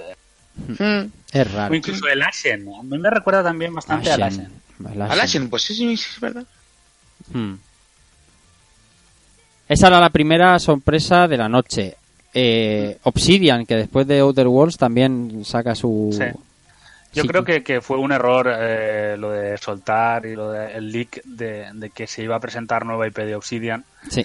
Porque todo el mundo estaba de ya tan pronto, van a hacer algo, van a presentar el nuevo RPG, ¿no? Estaba todo el mundo ahí, eh, sobre todo después de ver, de ver el Other Worlds. Y lo que básicamente nos han presentado es un, una- un juego de, de enfoque muy menor, que es el Sí. Grounded, ¿no? Grounded. que es eh, un survival con, con cooperativo Ujú. eh, que tiene como el, el giro interesante del juego es que eres como un liliputiense. Me recuerda a la El- película Cariño y cogido a los niños, tío. Sí, sí. Con las cosas ahí, esto de béisbol, la cabeza de un, de un tal. O sea, a, a mí personalmente mm, ha sido como un deflate total. De Total. Sí. Yo, yo bueno, eh, estaba viéndolo mientras, mientras daba un bocado y, y le decía a Marcos, porque había unos chicos ahí construyendo no sé qué mierda en un jardín, tal. Y digo, mira, un Fortnite, pero de niños en miniatura, dentro de un jardín. He visto a uno entrando en un, en un hormiguero y, bueno, mm, no sé, me, me ha parecido muy menor, muy, muy, muy menor. Mucho. Pero bueno, cla- Y Obsidian. verde, y verde también. Claro, claro. Pero que mm, no iban a hacer un triple A. de- No, y está, está claro. Y además eh, creo que estaba diciendo el Farkus Urquhart que no iban, que él no, o, o su idea no era escalar el estudio usando los recursos de, de Microsoft, sino mantenerse en un tamaño como el que tienen ahora y Claro. hacer proyectos eh, quizá no triple A, sino pues enfocarse a lo que sería por una parte doble A y por otra a, a productos pequeños. A ver si es verdad y no se les sube el pavo y al final acaban autodestruidos como otras tantas eh, estudios que absorben compañías grandes y se les pira la flapa. Otra IP, esta vez del estudio Raw Fury eh, Zone, es West of, West of Dead.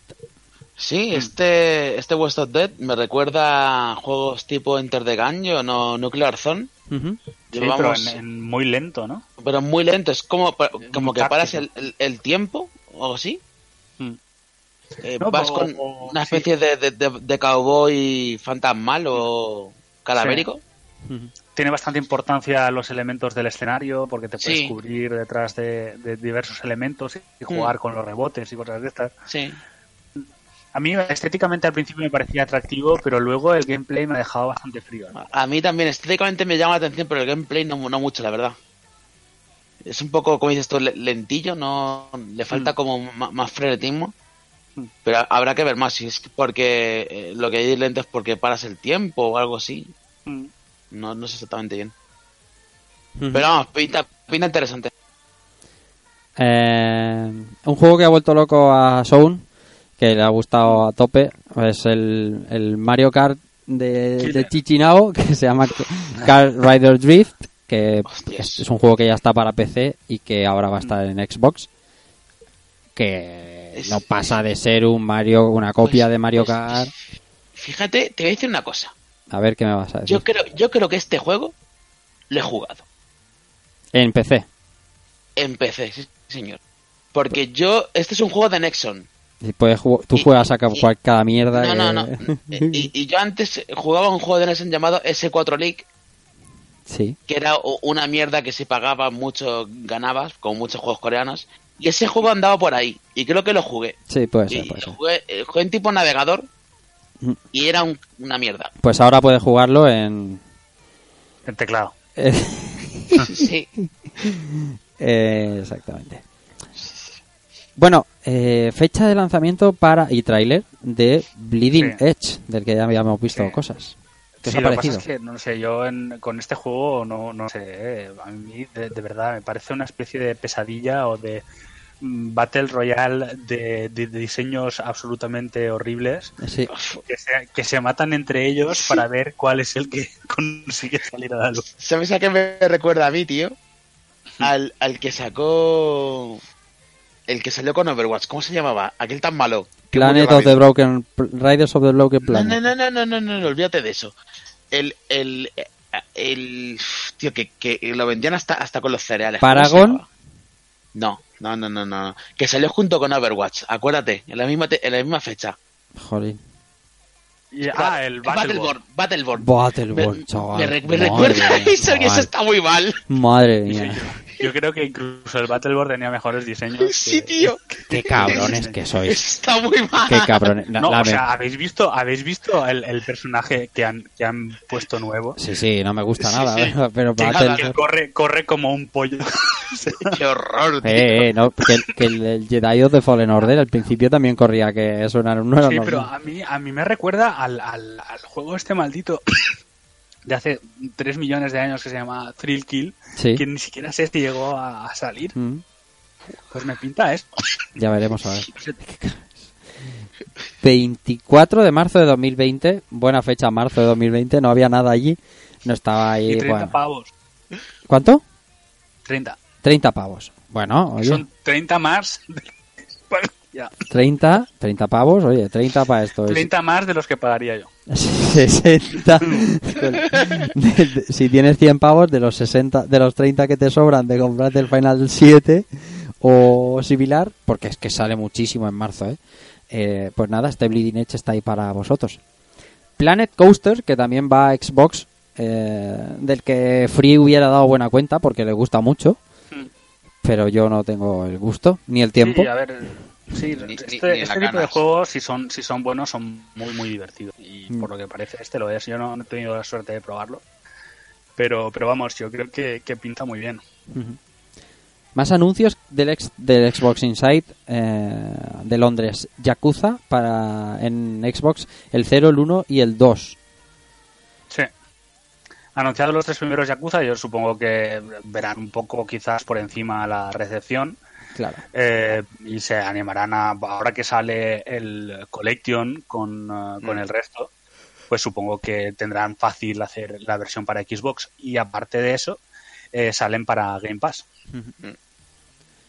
Lo nuevo de Dot Not que también le gusta mucho a Germán, que se llama Tell Me Why. Sí, co- ¿cómo, ¿cómo te gusta pincharme a mí? eh? Es que No sé, yo leo Dot Not y lo primero que me viene a la cara es tu nombre. A mí me Pues nada. a mí los Backstreet Boys. ¿Qué, te, qué, qué- qué- qué- qué ibas a decir, Pau? ¿Te, te ha gustado? No, no, que estaba diciendo que a mí lo primero que me viene, y a mí lo primero que me viene son los Backstreet Boys. en serio. Pues nada, lo nuevo del creador de Life is Strange. eh, Dios dirá qué pretende hacer con el juego. Dicen por ahí acabo de leer que es como que tiene algo que ver con el la disforia ultra o transgénero, no sé qué. Pero parece que es, ma- no sé, una- un thriller eh, Sí, basado sí. en, Bueno. en un poco recuperar un misterio del pasado, ¿no? Sí, eh, pues todas estas cosas que le gustan a este hombre, camina.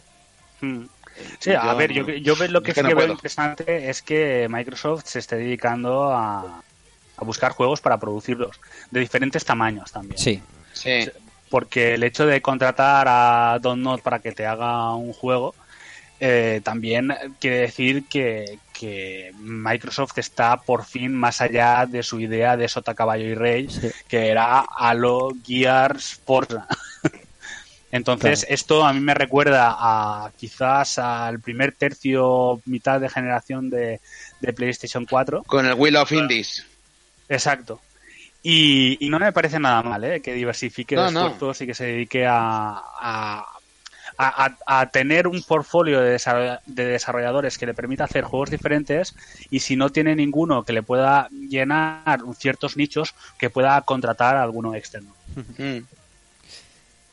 Aquí una de las chapas serias del Xbox Inside, no podía faltar. Project X Cloud, eh, 50 juegos, jugar donde queramos y bueno, que también va a haber versión para Windows 10 y se va a poder jugar con DualShock. Que, que Sí. bueno, Sí. podía parecer muy obvio, pero tienen que decirlo, ¿sabes? Que de soporte.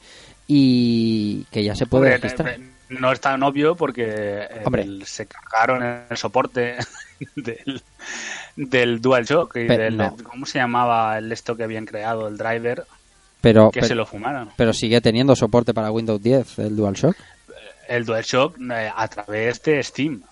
No, no, no, no. Nativo no, tiene. No, no, no, no, no, sí que tiene, sí que tiene Sí, sí que tiene, para sí que Windows, tiene, sí sí que que tiene, sí. sí. Sí, sí, sí. Sí, Sí, sí, Sí, sí. sí, sí, sí, sí, sí. Eh, Pero con el porque pincho del PS Now. que no, que no, que no, que no, que después de eso, antes había que hacer una movida con un driver de mando de 360 y demás. No, no, hicieron un driver Windows 10, además se actualizó solo para no tener que poner el pincho del, del DualShock 4, ¿eh? Hace Ah, como vale. un año y algo. alegro. Sí, sí, sí. De hecho, cualquier portátil tú pones a sincronizar el DualShock 4 y te lo detecta.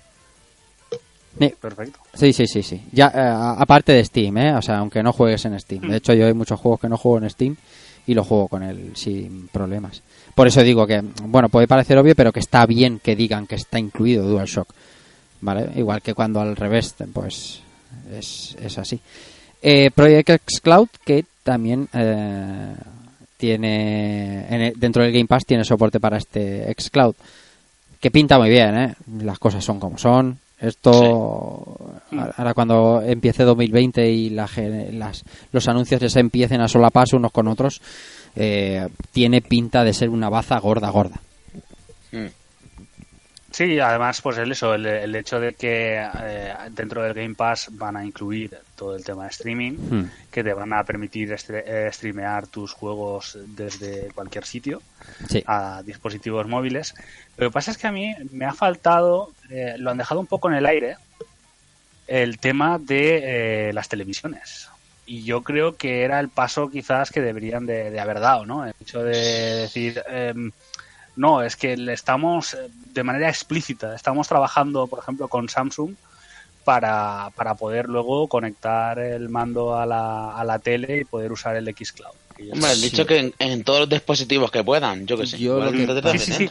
No, no, por eso que, que- no, no, estoy seguro que cuando han hecho esa referencia se estaban refiriendo a eso, pero no han querido Enfatizar. Exacto. Enfatizar. Sí, sí, bueno, no tengáis duda de que eso va a llegar y, y un acuerdo con un, como tú dices, un gran provider de, de televisiones y, y vamos, se hará. Más anuncios de este Xbox Inside, Drake Hollow. Eh, Drake Hollow, ¿lo habéis visto? Bueno, yo sí. Sí, es el juego Sí. este. Sí, lo- Eh, lo, lo he visto y no, me- no me ha gustado estéticamente nada. A mí no me ha disgustado estéticamente hasta y he dicho, "Eh, pues no, pues puede ser una aventurilla que sea así como interesante. Y de repente- Hasta que he visto que era de gestión de estilos un poco survival con gestión de entorno y cuidar bichitos y no sé, mm, estoy un poco empatado de ese tipo de juego. Yo no, no, ni. No, no, la verdad es que no. Más Flight Simulator, que, que bueno, estará dentro del, del de Game Pass, no, del Game Pass Eh, de Windows 10. de Windows 10, exactamente. Halo Reach, eh, que, que va a estar también dentro del Game Pass de PC. Que eh, Halo Reach se puede jugar alguna vez en PC. Sí, pero, eh, pero este, es, este es el. No. No, no, no, no. No, no. Pero este no es, no es el. Ay, jope. Esto es eh, como si dijéramos el add-on de la Master Chief Collection. Sí. Eso. Ah, vale, vale, vale. Entonces, la Master Chief Collection Vale, que vale. salió con Sí. Halo 1, 2, 3, 4. Ya lo entiendo, ya lo entiendo. em, luego le pusieron el ODST Sí, y ahora el Reach. bien. Ay. Crossfire X, que es un juego que... Que es el, el shooter este coreano que conocen en Corea y se ve que es súper popular, pero que fuera de. Corea el- Sí. lo conoce su padre Eso y su madre. Eso estaba mirando yo. No lo conocía ni, pero ni de coña. Sí. Mirándolo y se ve que es muy conocido por allí, pero por aquí ni nada. Yo, yo lo conocía porque sí que sabía que Remedy estaba haciendo la campaña de un jugador del Crossfire X. Pero, Remedy. pero vamos, más allá de eso, Madre mía. Eh, Last Stops de Virginia Debs también se ha presentado. una aventurilla, no sé, tampoco me ha parecido. Pues si es como el Virginia, pues tampoco va a ser la cosa. Pues no. A mí tampoco me ha llamado la atención para nada. Eh, Age of Empires 2 eh, Definitive Edition con las mejoras en 4K, HD y tal, y una nueva campaña eh, que ya está a la venta. Trailer de Age of Empires 4 que bueno, es uno de los rumores que vamos, que se sabía que que algo se iba a enseñar en este Xbox Inside eh, ese Age of Empires 4, dime. Y la creación de un nuevo estudio dedicado exclusivamente al mantenimiento de Age of Empire, llamado Age. ¿Lo han llamado así? Si no me equivoco. ¿Lo he entendido yo? ¿O lo he entendido mal? No, pues no lo sé, porque no estaba Dices el, el nuevo estudio. Eh, Sí. sí. Eh, El- trabajan con Relic, pero se llama Eso así es. como Wolf's Edge, algo así. Y- Ah, así es. ¿Y por O qué, el por qué Relic Oro, necesita No sé qué cojones. por qué Relic necesita un equipo de soporte para No, no, porque yo creo que lo que será más bien será un tema de dirección desde Microsoft, de lo queremos de esta manera. Sí. Ah, vale, vale, vale, vale. vale. Y, y el Relic será como Exacto, los machacas. equipo, pero digamos que, que no será la, la fuerza creativa. Sí, sí, sí, entiendo. Eh, Lo que pasa es que, claro, Microsoft, bueno, puede crear el estudio, pero es difícil cuando te has cargado al, que, al estudio que tenías de, de RTS, incluso luego los que te han hecho algún tipo de apaños, y ahora intentas un poco hacer un revamp, pero posiblemente lo que haya de, de ese nuevo estudio dedicado a, a juegos de estrategia de Microsoft ahora, ahora, ahora sea un esqueleto. Ya ves. Bueno, ¿Age of Empires 4 han dicho fecha? No. No. ¿no? Creo que no. No. Lo de las fechas, es- lo de las fechas estamos mal ahora. Es malas tiempos para las fechas. Minecraft Dungeons, del que ya habíamos visto algo. Sí, no es nuevo esto. Los Final Fantasy en Game Pass. ¿Los Final Fantasy cuántos Final Fantasy son? Todos, ¿no? Pues, No. Todos son Eh, muchos. Son muchos, pero todos no. Pero, pero, eh, ¿Son los clásicos? Eh, Son de los de los que han salido, o sea, es 7, 8, 9, eh, 10, 10, 2, el 13, 13, 2 y Lightning Returns, Ujú. eh, Final Fantasy 15, Joder. Final Fantasy 12 y eh, está han confirmado que el Final Fantasy 14 va a llegar a Xbox también. Lo he dicho. Sí. Hostia puto macho. Lo del, lo del Game Pero ese no estará en Game Pass. No, no, ya, bueno, eso, eso está claro. Final Fantasy XIV, traca, tra- tocotó, a pagar. Eh, lo, lo, lo del Game Pass es una bestialidad, ¿eh? O sea, Sí, es una, es una locura. como, madre mía, qué, qué brutalidad, por favor. Y Kingdom Hearts ahora. Exacto, y van a salir los Kingdom Hearts desde el 0,2 al 2,8. O sea, todos, todos excepto el 3, o sea, 13 juegos. 13 juegos que... eh, Fodri, madre mía. Nada más que en horas de juego, con, con esas dos últimas noticias que hemos dicho en 30 segundos, mm, tendrías para 2020-21. Es, Tranquilamente. es una es una apuesta. Tengo muchas ganas de eh, no no creo que lo veamos de ver cómo intenta contrarrestar Sony seriamente quiero decir no PlayStation Now ni seriamente todo esto de lo del Game Pass porque Yo creo que como mucho ampliará oferta de catálogo, lo hará más atractivo, pero dudo muchísimo que con lo que están vendiendo en estos momentos eh, sus juegos día 1, ya a corto plazo vaya a hacer. Y, y, y luego habrá que ver en el largo plazo si el ¿Qué Game pasa? Pass es lo más ideal del mundo al final del día. Yo ya he comentado en varias ocasiones que a mí es un modelo que de cara al futuro me genera muchas dudas. Efectivamente. Porque creo que devalúa los juegos por una parte Mm. Sí.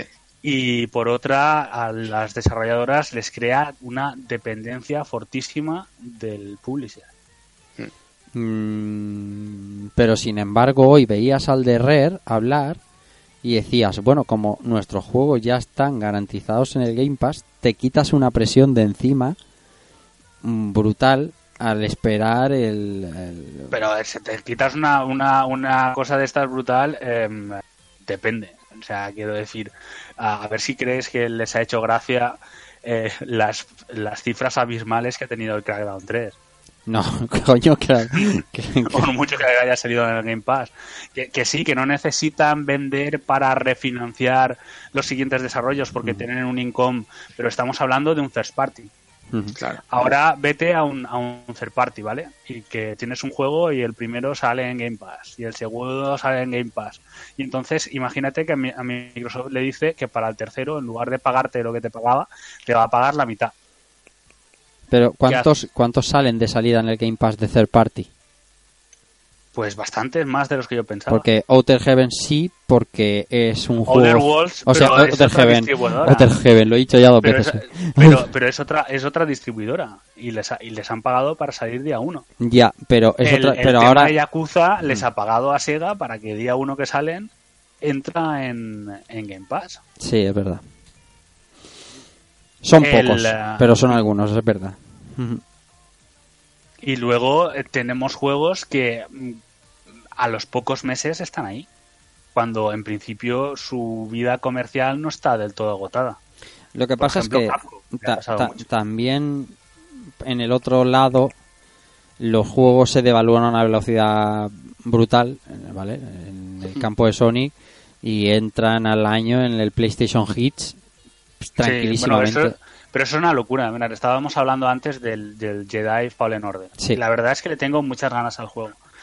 Pero tengo la impresión de que si me dejo llevar por oh, tal, no sé qué, sé que no lo voy a jugar inmediatamente. Y lo voy a pagar a precio full, Full price, sí. y cuando y si no en el Black Friday, que en el Black Friday ya va a pasar en Navidad, tendremos ofertas a 45 o incluso a 35 euros. Sí, sí, va a pasar. Death Stranding va a pasar. Vamos, va a pasar. Pero por eso te digo que, que yo creo que el problema de la devaluación de los videojuegos existe, existe ya en estos momentos, porque el, el el modelo de negocio eh, yo creo que ya no funciona. Y, y una de esas cosas es el hecho de por qué estamos cambiando de eh, jugar o pagar día uno por juegos como servicio que te exigen un tiempo determinado, un trabajo con el juego, etcétera, etcétera. Y el hecho también de los refrescos estéticos para que, para que sigas pagando.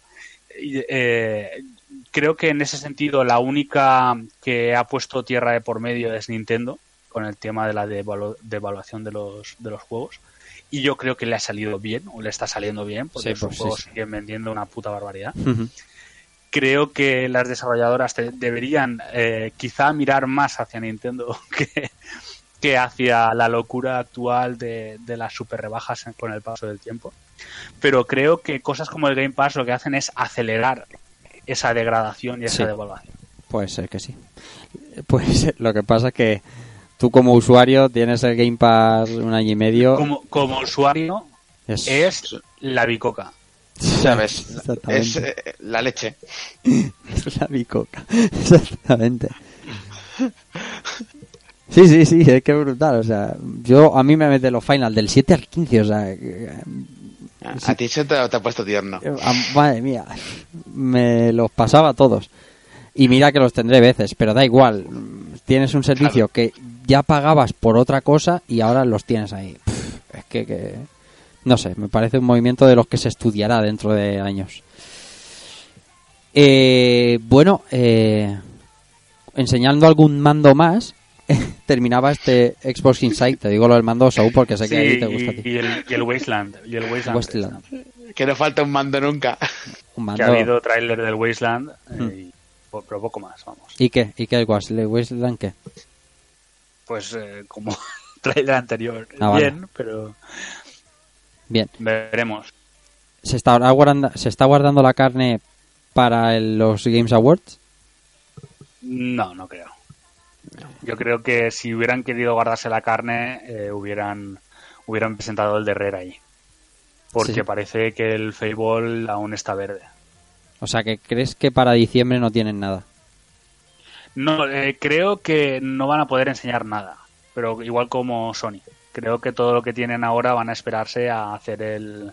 Cuando, el, eh, cuando En el reveal. la nueva consola, empezar a mostrar juegos. En un evento de estos de reveal para enseñar. Sí, sí, yo creo que el primer tercio del año que viene vamos a tener dos eventos sí, sí, sí, sí. y ahí vamos a ver eh, bastantes juegos. Sí, yo tengo la esperanza de algún de algún pepinazo en, en los Games Awards por parte de Sony. Tengo esperanza, ya veremos, ¿eh? Yo no, ¿eh? yo de- creo que de Sony absolutamente nada y de Microsoft yo diría que tampoco. Con que salga Bayonetta 3, ya, yo ya, yo ya, como diría aquel. Sí, no, desde luego, Nintendo eh, yo creo que, que es el, el escenario que mejor beneficia a Nintendo porque eh, digamos que es como que los otros jugadores van a mostrar las cartas porque no les interesa Hmm. y entonces ellos tienen eh, vía libre para, para mostrar lo que les dé la gana. Son las navidades de Nintendo este año. Sí, sí. Porque- Y, y eso que, que han sido bastante bastante rácanos Muy rácano. con, con el tema de, del Black Friday. Mm. Porque se ve que el bundle es el mismo que el del año pasado, pero es que con los modelos no es el nuevo. O sea, es ya. no sé. En fin, a veces Nintendo también hace de las suyas y es acojonante.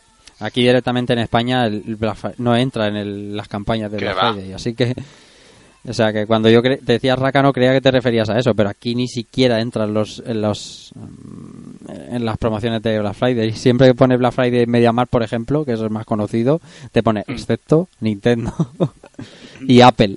Y Apple. Eso es. Como señores. Bien, esto es lo que ha dado de sí el Xbox Inside, la actualidad de la semana, que no ha sido poca. Vamos a, vamos a hablar de retro y vamos a hablar de Barcelona, que estamos el día 28 ya yéndonos para allá a jugar.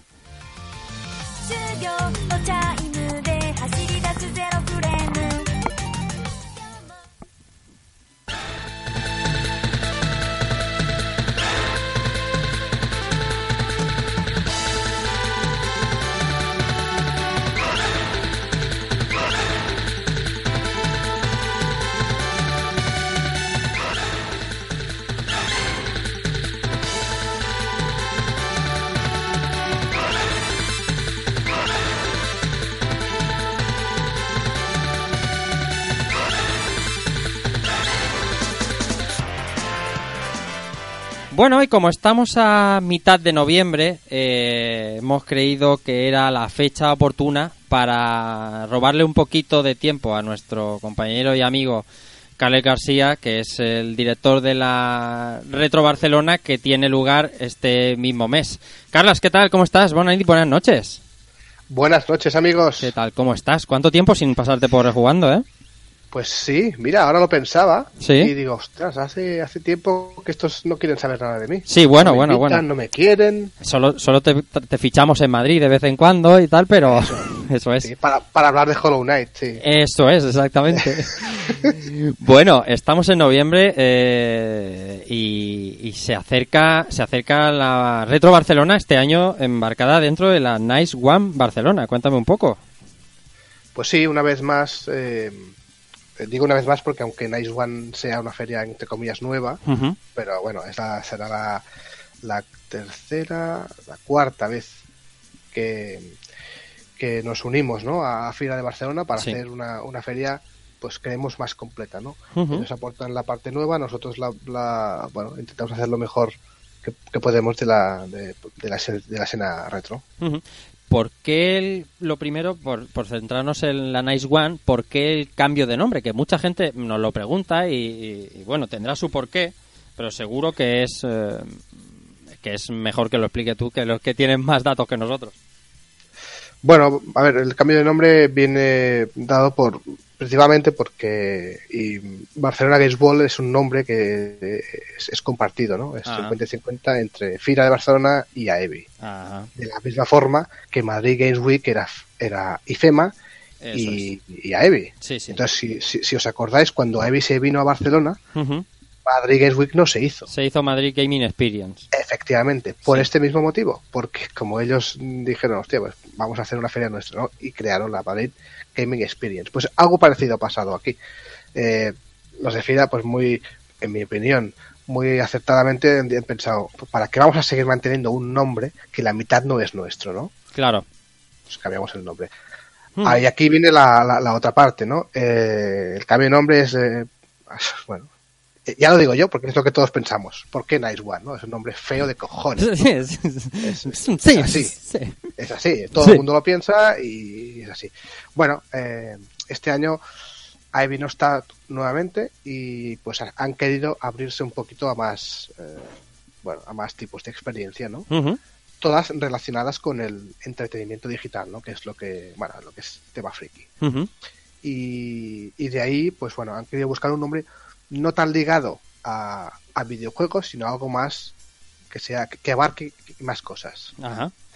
Eh, insisto, yo creo que no es un nombre demasiado acertado, pero bueno, es el que han, es el que han cogido y claro, nueva marca, nuevo, nuevo, nuevo tal, ¿no? Mm. Porque el año, el año pasado, bueno, ya, ya visteis que cometieron pues un error garrafal, ¿no? Que, que, que, que fue pues confiar en, en, en las marcas y en lo que en el contenido que traían las marcas. Sí, sí, ¿Qué sí. pasó? Pues que se quedaron, las marcas trajeron muy pocas máquinas, se generaron muchísimas colas Sí, sí. y no, no, no, no tuvieron eh, nada para reaccionar, porque claro, si no hay máquinas no puedes hacer nada, ¿no? Claro. Y claro, todo, pues, pues bueno, este año eso lo han, lo han subsanado, van a traer muchísimas más máquinas, han llegado a un acuerdo con Game que, que les proporcionarán creo que unas 350 máquinas y, y de ahí las, las arenas que están montando, que habréis visto en los, es. en los anuncios, ¿no? Arena de conducción, arena de, de fighting, eh, bueno, de todo. Pues un poquito, bueno, no sé si he respondido a la pregunta, Sí, pero claro que sí, por supuesto. Lo, lo que a ti te hemos raptado por hablar de la Retro Barcelona, pero por esta vertiente actual de jugando, ah, las marcas, las marcas siempre son la insignia, ¿no? El estandarte de lo que invita a mucha gente a acercarse a la feria. Todos los que ya hemos y han estado en la Barcelona Games World, más o menos saben mm, que eh, qué tipo, qué marcas son las que suelen ir. Pero te pregunto, hay ya muchas confirmadas. Al final, ¿están todas las que se espera? Sí, sin duda, son las, las habituales, las que las que saben que pueden contar con ellas, ¿no? Que es eh, Sony, Sí. eh, Namco Bandai, eh, Nintendo. Nintendo, y claro, si estas tres que son prácticamente las más grandes, ¿no? Sí. Faltaría Activision si, si, si, me, si me apuras. Sí. Activision, que yo sepa, no viene. Pero bueno, si, si, las, si las tres, cuatro más grandes van, las demás suelen ir detrás. ¿no? Eso es verdad. No, no sé si ha sido eh, lo, que, lo que va a suceder, porque que yo sepa, es que no, no estoy muy puesto, ¿no? Tampoco sé si va. Bueno, Ubisoft creo que no. No, Ubisoft ulti- últimamente Ubisoft no. pasa, pasa de todo. Sí, sí, a Madrid hecho, también pasó, claro. No va ni a Madrid. Eh, Microsoft ya está más que enterrada, la pobre, Hmm. eh, porque no tienen presupuesto y tampoco van a Madrid, a pesar de estar dentro de Ivy. Eso es. Eh, en fin. Eh, 2K creo que falta, esta vez no viene. Ajá. Juraría, ¿eh? No estoy, no estoy seguro, ¿eh? pero creo que no. Y es una de las que nunca ha fallado. Y bueno, luego, pues, las, las más pequeñitas, no sé si al final vienen, ¿no? Sí. Las, las marcas, bueno, Sony, Nintendo, eh, como dices, eh, Bandai son las que mueven el cotarro. De hecho, ya pasó en Madrid y montaron una, una, una buena feria. Eh, la, la mayoría de gente lleva tiempo ya y, y, Night One hace bien en ir dosificando un poco la información con juegos, ¿no? Esos juegos que, que no que no pueden faltar esos atractivos para que la gente se anime a ir, ¿no? Pues como pasó en la Madrid, que por ejemplo teníamos Marvel's Avenger, de, que lo llevó Bandai Namco. El otro día le decía yo en Petit Comité a Juan en, en el Pool Podcast, vas a jugar a Vengadores y se, se vino un poco arriba. Nos consta que juegos importantes habrán. Sí, sí, sí, sí. O sea, este, este, por ejemplo, que has mencionado, este, este va a estar. Sí. De hecho, a mí me lo, ha- me lo ha confirmado David Fraile, porque yo se lo pedí, porque una de las charlas que hacemos, que bueno, luego comentaremos, Ay, ay. es sobre Marvel, ¿no? Entonces le dije, oye David, pues me gustaría que trajerais eh, algún material, si puede ser, que no se haya visto. Dice, no, esto no va a poder ser, pero el juego va a estar allí, ¿no? O sea que, que es un juego que, que ya probamos en la Madrid y a mí personalmente me, me- me gustó mucho lo que vi. Y, y bueno, los, los juegos van a estar. Que nadie se espera nada nuevo porque estamos Claro. a final de año Eso es. y las compañías ya lo han presentado todo. O sea, que no nos engañemos. O sea, no, no van a presentar nada. Igual que tampoco presentaron nada en Madrid. No, no. Sinceramente. No, no. Eh, pero los que, los que estamos por aquí, los que vamos a la feria, pues también nos gusta, ¿no? Ver, probar estas novedades que Claro. muchos no las habrán probado. Claro. Es un, es un atractivo importante. Es verdad que estamos a, a- a final de año y siempre pues es un, un, un catálogo de lo que ya se ha enseñado y de lo que va a venir, pues nada, al principio de, del año que viene, que también está bien, ¿eh? que, que hemos jugado y vamos a jugar algunos jugazos muy importantes. Todo esto en la Nice One, que por cierto, Carlas, y, error mío, es, empieza el 28 de noviembre, el 28, y termina el 1 de diciembre, en, en, en el mismo recinto del año pasado, que es eh, Fira de Gran Vía. Sí. Sí, sí, igual, cuatro días de, de feria en el recinto ferial de, de Gran Vía, que es donde se celebra el Mobile World Congress. Bueno, el año pasado yo creo que estuvimos muy cómodos ahí. Muy todos en cómodos. la, Ujú. la misma planta, eh, había espacios, está muy bien. Yo creo que, que ahí ganamos mucho. Ahora lo que, a lo que más nos atañe a todos los que estamos aquí y en particular a ti, eh, Retro Barcelona, Retro Barcelona que cumple, este será el sexto, Séptimo. séptimo, Séptimo. el séptimo año, es que se dice pronto, yo eh, todavía me acuerdo muchísimo de aquellos eh, primeros años en el Hub y compartiendo salas con otras ferias. Me, me- me acuerdo con una nostalgia increíble. Séptimo año de Retro Barcelona, ya embarcada dentro de este proyecto de Night One Barcelona. Y, y bueno, eh, el otro día publicabais el mapa y nos hacemos un poco de cuenta de cómo va a funcionar aquello, pero al final, eh, Retro Barcelona, ¿cómo queda dentro de Nice One? Eh, ¿Tenéis el mismo espacio del año pasado? ¿Tenéis más? ¿Necesitáis más? Porque el año pasado Retro Barcelona fue un auténtico baño de multitudes, fue un éxito arrollador. Sí, la verdad es que el año pasado quedó, quedó una feria muy chula. Muy bien. Yo, para mí creo que es la, la feria más, eh, más guapa que, que hemos hecho. Sí, estoy de acuerdo. Y si me permitís, no es por tirarme flores, pero yo creo yo no he visto ninguna feria retro en este país igual que la que celebramos nosotros el año pasado. No, no, no. Es, La verdad es que, que quedó muy completa, quedó, quedó muy bien, salió todo como habíamos pensado, excepto, Excepto. por desgracia, lo de Kalinske, Eso es. Sí, sí. que eso no pudo, no pudo ser al final. Eh, pero sí, eh, este año eh, los de Nice One, los de FIA de Barcelona, eh, el año pasado sa- vieron claramente que e- ellos la- se habían equivocado de lo que os he comentado antes Sí. y, y- y vieron claramente que, que la Retro Barcelona eh, vamos, había pegado un subidón y todo el mundo hablaba maravillas en redes sociales y ellos lo, lo se dieron cuenta, ¿no? Que, un poquito, eh, bueno, les entre la LVP, que quedó genial el año sí. pasado, porque siempre montan un espectáculo brutal, y la Retro Barcelona, ellos, ellos vieron que les hablaron un poquito los muebles, ¿no? El, el, el- el- el año pasado. Y rápidamente pues se pusieron manos a la obra en, en enero y nos reunimos y apostaron nuevamente por los pilares básicos para ellos que son la LVP, la, la zona retro, que somos nosotros, y nos han dado pues bueno, el mismo o, o más protagonismo. Nos han puesto, ya no estamos en una, es- en una punta como el año pasado, estamos más en medio de- del pabellón. El espacio es el mismo, ¿vale? No nos engañamos, son 5.000 metros cuadrados aproximadamente. Es que se dice pronto. Y sí, sí, sí, sí, sí. Y allí vamos a celebrar, pues, bueno, algo parecido a- al año pasado. Y vamos a, aportar cosas nuevas, ¿no? Y nuevas cosillas que en una feria retro es difícil, ¿no? Intentar innovar, porque es, es, es- es retro, coño, ¿no? ¿Qué vas a innovar, no? En el retro. Pero bueno. Sin embargo, sin embargo, sí que es el objetivo. Habéis cam- habéis dado cabida a muchos, por ejemplo, a muchos más podcasts y facilitando en un escenario bastante más grande de lo habitual unas señoras conferencias. Quiero que me cuentes un poco de, de las dos cosas. Primero de las conferencias, si te parece, de qué conferenciantes o qué eh, sorpresa nos puedes dar y luego mm, de, las, de la sala de locución de podcast, que también es una maravilla. Sí, es el, una de las cosas que nos plantearon desde, desde Nice One era eh, la zona de conferencias, ¿no? Bueno, no sé si os acordáis que su zona de conferencias, que era chula, era muy, muy vistosa, muy tal, pero siempre estaban vacías. La que estaba el chino ese, Charlas. el chino ese que era Akira Yamaoka. Sí, sí, sí, ahí, ahí. Siempre estaban muy vacías, ¿no? Entonces es, es una pena. Entonces luego venía, venían a nuestra zona y el año pasado fue, fue, fue brutal porque estaban todas llenas. Sí. Y nos propusieron, pues también para, para abaratar un poco el tema del coste, porque es una pasta montar un escenario y tal. Eh, pues juntarnos, hacer un, un único escenario donde hagamos pues conferencias eh, ambas ferias, ¿no? Y dijimos, pues venga, pues ¿por, por qué no?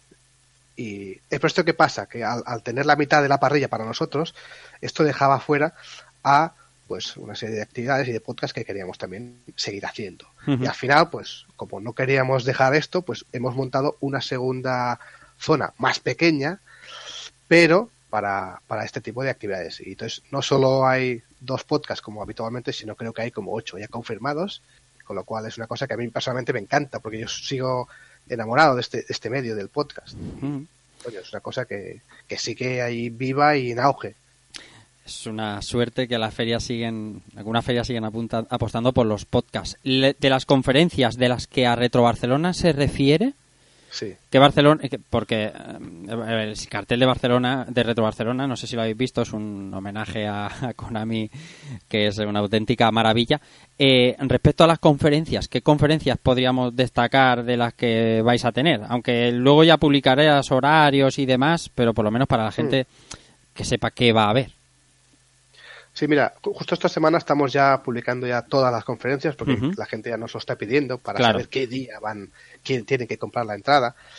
Y bueno, pues la- la- una de las principales es la, la- que conmemora el 50 aniversario de Konami, que va a cargo de Speedy y de Bill Ryu, que para mí son las dos personas que más saben en este país de, de la compañía japonesa son las auténticas enciclopedias de- en, este, en este ámbito. Eh, luego tenemos una conferencia que van a hacer Tony Piedrabuena y Saba Fernández, o sea, 3D Juegos y PlayStation, los hemos juntado Sí. para hacer lo que es la conferencia de asalto a los 32 bits, que conmemora un poquito a el 25 aniversario de Sega Saturn y PlayStation, que salieron también en ese mismo año, Exactamente, sí, señor. ¿vale? A finales de año. ¿vale? La gente a veces dice, no, Play salió tal. No, Vale, no, vale. salió Sí, sí, sí. ¿vale? Luego también conmemoramos una cosa que para mí es muy importante, que es el 30 aniversario de Game Boy, Ujú. Ya, ya no por la propia Game Boy, porque aunque le tenga cariño, pues sobre todo yo destaco la figura de señor Gunpei Yokoi, Gunpei que es el genio que hay detrás de... eh, básicamente para mí es el que salvó Nintendo cuando peor lo estaba pasando y pues una charla que van a hacer más Royan Funs, Sí. señor Funs, y Rafa Laguna, que es un, crack también. Claro. Es la primera vez que, que- que viene aquí.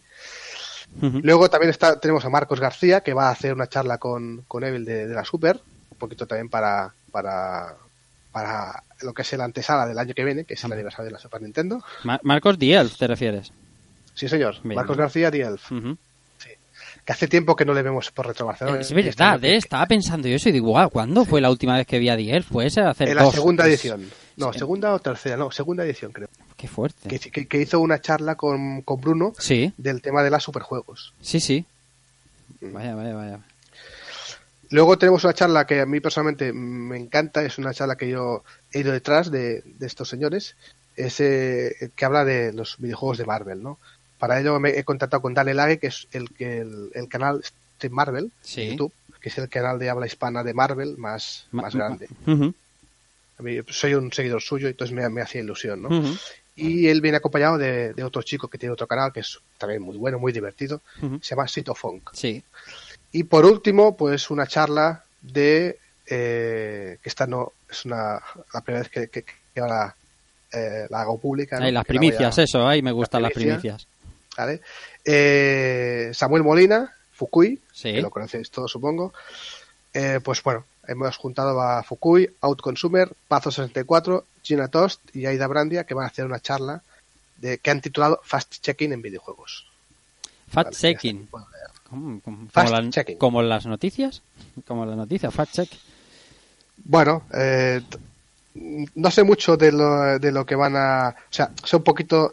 Van a hablar de... mm, Eh, hostia, es que me lo dijo. me de todas maneras, sabiendo de que está, que está Fukui, Pazos son, son muy buenos. eh, y Gina, mm, seguro que es una charla imprescindible.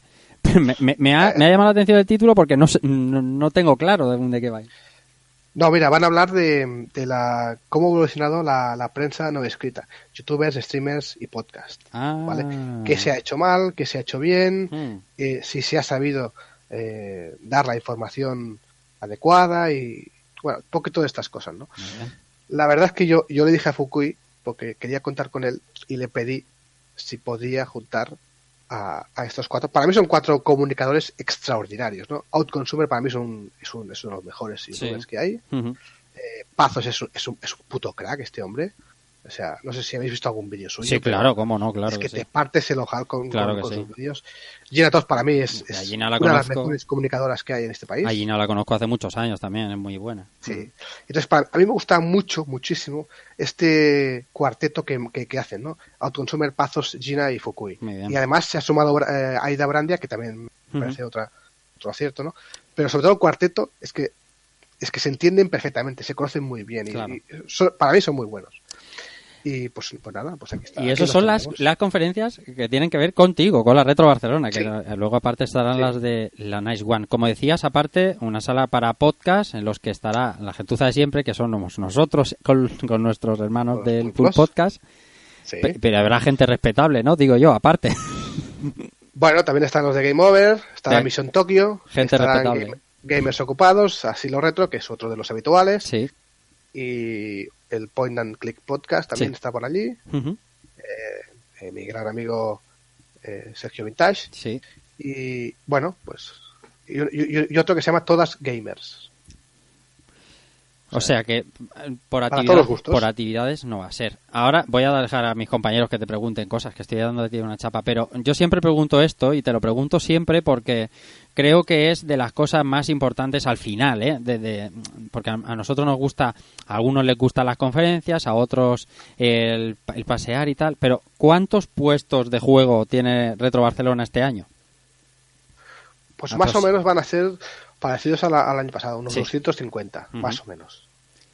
Que el año pasado, claro, es de 250, pero hay que ver la categoría de los juegos de, la, de las de, de las cabinets y de las máquinas que van a la Retro Barcelona. Es una cosa de, de locos, de absolutamente mm, sin comparación en, en el panorama español.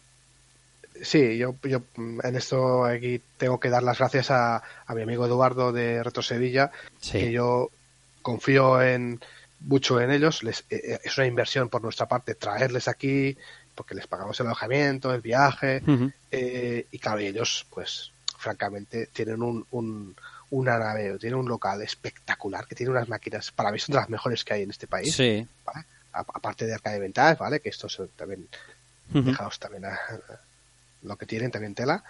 Pero, buah, es, es increíble lo que tiene Edu. Y me dice, Carla, ¿qué quieres que te lleve? Y o sea, me, me da a escoger, ¿no? Entonces, pues bueno, ellos también les gusta venir aquí y mostrar un poquito eh, su contenido, ¿no? Sí, sí. Aparte de ellos, pues traemos a la gente de, de, de Navarra, Navarcade, que para mí son otros otros cracks, ¿no? Tomás, que tienen las candies japonesas, aparte traen, las traen en modo versus, o sea que tú estás sí. jugando co- contra el que tienes enfrente. Eh, el año pasado trajeron 20, este año también van a traer las 20 cabinets candies japonesas. Increíble. Luego, luego está Ginés, qué decir de Ginés, que yo Hmm. creo que es un hombre que, que no necesita presentación en este país. Nah, Under Gamers es, es vicio y fiesta ya donde vaya. O sea, es buen rollo, increíble. Es un, un espectáculo que es... Una pasada. Entonces, yo, yo quiero tener a esta gente que, que, que vive en el, el, el- este. Mundo retro, ¿no? Mm. que sería de, de, de, de, de las ferias grandes retro sin las asociaciones. Al final es que eh, sí, sí, sí están para eso, para, para, para arrimar el hombro y para y para estar cuando eso, cuando se necesita. Yo eh, hice Sound, Pau, si tenéis alguna pregunta para Carlas, eh, seguro que sí, eh, y que no, que le da una chapa yo buena, ¿eh? Hice. Yo, yo diría, después de haber escuchado a este señor con palabras mayúsculas hablar, ¿A cuál? ¿A mí o a Carlas? eh, tú eres el director, tú eres- siempre eres un señor, hombre. O sea, que- Sí, sí, sí, sí. Con Fular. Con Fular, con con Fular. El, el de Fuller Man va a ser el nuevo héroe de Marvel. Eh, escúchame, Sí. te diré, yo preguntas, eh, podría hacerte una, ¿no? Que ya te la he hecho antes fuera del micrófono. Eh, ¿Por qué no un Quake 3 Arena en LAN, por Dios? Porque Eso es viejo. Porque Pues es viejo Barcelona. retro Barcelona, son chama. Desgraciado. Vete, al- vete al cole. Ir a jugar Call of Duty. Escúchame, lo que sí que tengo que decirte es que me, me encanta, me, me enorgullece, me flipa, me alucina la cantidad y calidad de contenido que este año vas a in- se va a inyectar en, en Barcelona. Mm. Porque hemos contado, digamos por así decirlo, nuestras, ¿no? Ocho, ocho charlas con, con titanes, porque ahí no hay, no hay dioses, hay titanes. Y luego los podcasts que, que quitando los impresentables de Rejugando, que sabemos que siempre te están dando por culo por ahí, eh, todos los demás eh, son todos unos máquinas, o sea, son todos unos fieras. Entonces, la calidad, la cantidad y la calidad este año de Retro Barcelona, pa- para mí es abrumadora, ¿no? Y yo desde aquí te digo que ole, ole, ole vosotros por apostar tan fuerte y espero de verdad que, y espero que sí, garantizado, que, que este año se va a hacer mucho más ruido del año pasado Hmm. y, y que va, va- va a merecer la pena todo el esfuerzo y el sacrificio que sé que hacéis esos que estoy detrás de Retro Barcelona. El año pasado, Carlas, si no me estoy hablando ahora mismo de memoria, ¿eh? los datos, 138.000 personas. Sí, visitaron la feria. 138.000 personas visitaron la feria, que, fue, que es una auténtica barbaridad. Sí, es- es- estaba muy lleno, ¿eh? o sea, sobre todo viernes, sábado y domingo, eso fue, eh, bueno, un festival, ¿no? Yo los números aquí tampoco voy a entrar, ¿no? Porque no sé si realmente fueron 138.000, porque ya sabemos cómo funciona esto. Sí, sí, sí. No nos vamos a liar. O sea, yo sinceramente no creo que pasaran tanta gente, igual que tampoco creo que pasado la gente que dijeron que pasó hace un mes en Madrid. Claro. Eso es, eso Claro. es evidente que, que no, no, no hubo tanta gente en Madrid, porque yo estaba allí. No, que sí que las patentes, que gente había a, O sea, a- a patadas. Lo que pasa, lo que pasa es que hay que entender que ellos también son, son, son empresas de marketing y tienen que vender y, y tal. Sí, sí. Pero sí, había, había, había mucha gente. Había mucha y, gente. Y, y bueno, respondiendo un poquito a, a, a Ice, gracias por esas palabras. No sé si tampoco somos dignos de, de ellas, pero eh, el contenido, mm, este año vamos a poner más, más, más cosillas nuevas, ¿no? Por ejemplo, la, lo que tú comentabas antes fuera de micro, ¿no? Que te ha gustado, ¿no? La, la, la zona LAN. La zona LAN es un, es un si os fijáis, el, el- este tipo de, de modalidad ya, ha quedado un poquito, vamos a llamarlo obsoleto, Sí. porque la gente ya no apuesta, las compañías ya no apuestan por esta modalidad en sus juegos, ya, ya, es que ya no existe, ¿no? Pues podríamos catalogarlo ya como retro, ¿no? Sí, sí. Este año a mí me hacía ilusión hacer una, una zona LAN, no como a mí me hubiese gustado hacerla, que es con PCs y como se hacía cuando, cuando íbamos todos a los ciber, sino me he tenido que usar las, las consolas Xbox 360. Que algunos me preguntáis, hostia, pues si no, no son retro. Ya, bueno, ya. tampoco son nuevas, ¿no? O sea, Ya, las ya. 360 y la Play 3 están en ese limbo que no son ni nuevas ni son retro, ¿no? Entonces este año yo las, las, las, he, las he acogido para usarlas como, por ejemplo, como para, para jugar en LAN y para, para usarlas con juegos, o como la Wii también, con juegos, por ejemplo, como... em, ¿Conocéis el, el, eh, el Contra que Hard sacaron Corps. para Wii? Hardcorps, Hardcorps, ¿eh? No, no, el Contra que sacaron para la Wii, ¿vale? Que es el Contra Reverse. Ah, vale, Y el sí, sí, sí. Reverse. Sí, ¿vale? sí, que sí. son auténticas joyas que pasaron injustamente desapercibidas. Sí, sí. Para mí esos juegos son retos, son 2D, eh, Hmm. totalmente. Pues lo vamos a tener aquí. Igual que igual que juegos como el Outrun eh, Arcade, que sacó para 360, que era una versión HD del, del Outrun de la Play 2, del, del Coast to Coast, eh, pues también va a estar ahí. O el Afterburner Climax, que son juegos que Oh, son, qué bueno que es. digamos que son retro, pero son remasterizaciones de NHD que son son auténticas obras maestras. Para mí el Afterburner Climax es una es una obra maestra. Me, buah, me, me- me vuelve loco. Pues usaremos estas consolas para tener estos juegos que son retro, pero pues un poquito una puesta al día, ¿no? De, de estos. Ujú. Eh, Pau, algo que preguntarle a Carla. Yo me he guardado una para el final, ¿eh? No, nada, a mí me parece una, una gran oferta lo que están, lo que están um, eh, ofreciendo. Y, y nada, yo por mi parte mucha suerte y Hmm. bueno, por la parte que me toca, ah, sé que, que Spidey hará un gran trabajo por ahí.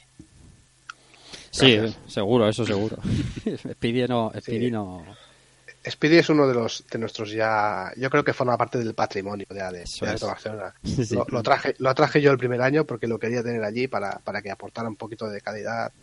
Ah, porque esta eh, eh, era la primera feria muy muy amateur, muy Nos llevó a nosotros y dijo, necesito algo de calidad. Y llamó a Speedy y le No, no, dijo, no. José Speedy- Manuel, vente.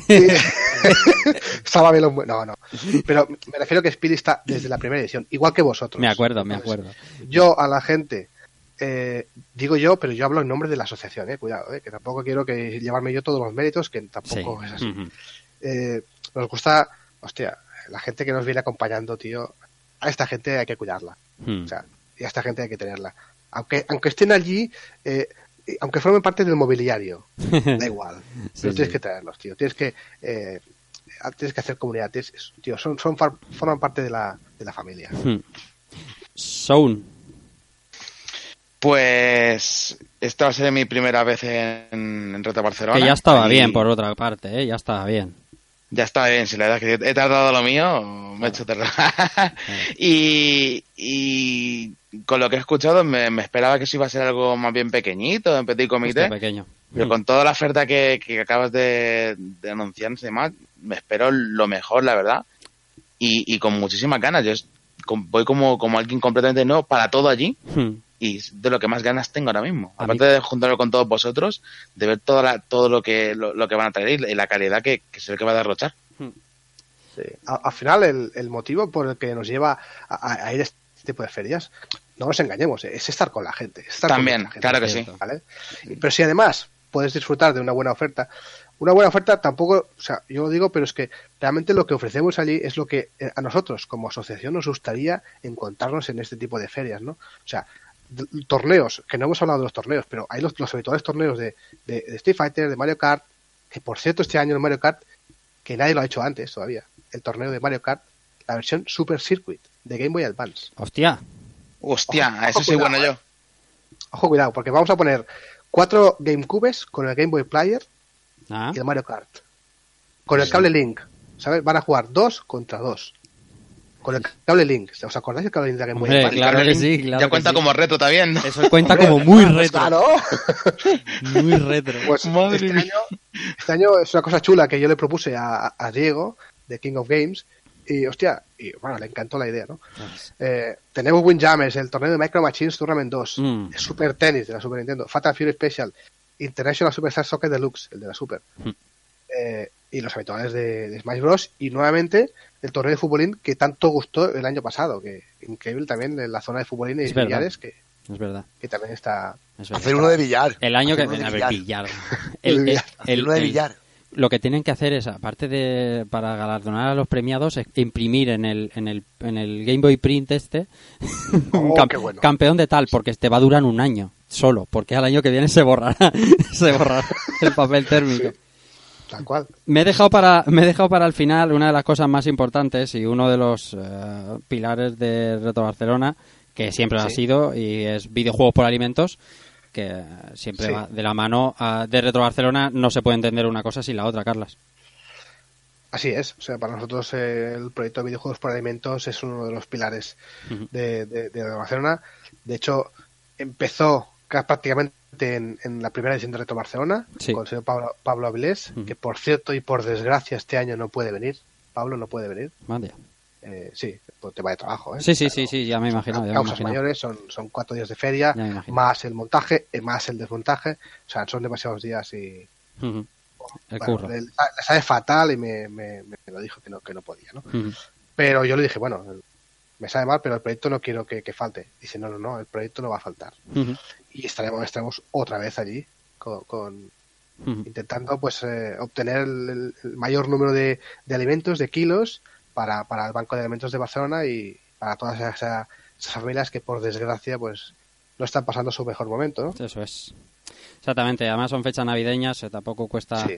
mucho acercarse con un pues, con un kilo, con un par de kilos de alimentos imperecederos, ya sabéis cómo funciona esto. Os acercáis ahí a los chicos de videojuegos por alimentos y si encima de hacer una buena obra te llevas un jueguecito a tu casa para el peque o para pues mucho me, ha sobrado juegas, claro. Sí, es, no, no, es que yo creo que no cuesta nada, es, es colaborar con una buena causa, buenísima causa, y en esas fechas, pues, qué mejor, ¿no? Repetimos, 28 de noviembre al 1 de diciembre. Ahora vamos a eh, sablear algunas entradas a Carlas para poder sortearlas luego por Twitter. Pero oye, Carlas, eh, hemos preguntado muchas Venga. cosas. ¿Nos hemos dejado algo en el tintero? No, yo creo que ha sido un repaso bastante bueno de lo, de lo que vamos a tener allí. Eh, son cuatro días de feria.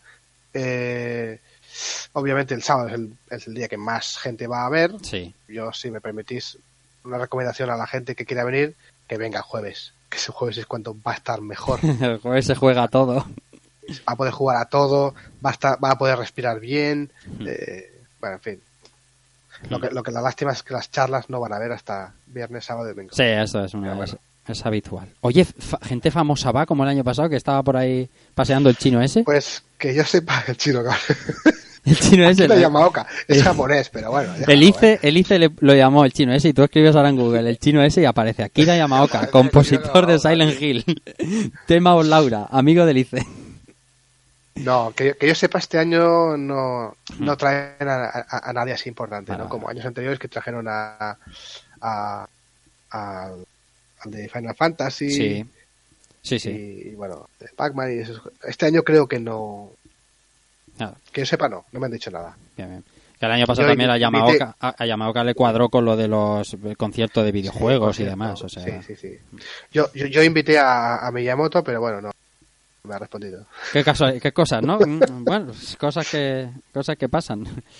Bueno, Bueno, pues yo creo que todo contado, lo suyo sería que nos despidamos y empecemos a descansar, que la Barcelona está, que está al caer. Así que eso, vamos, vamos con la despedida.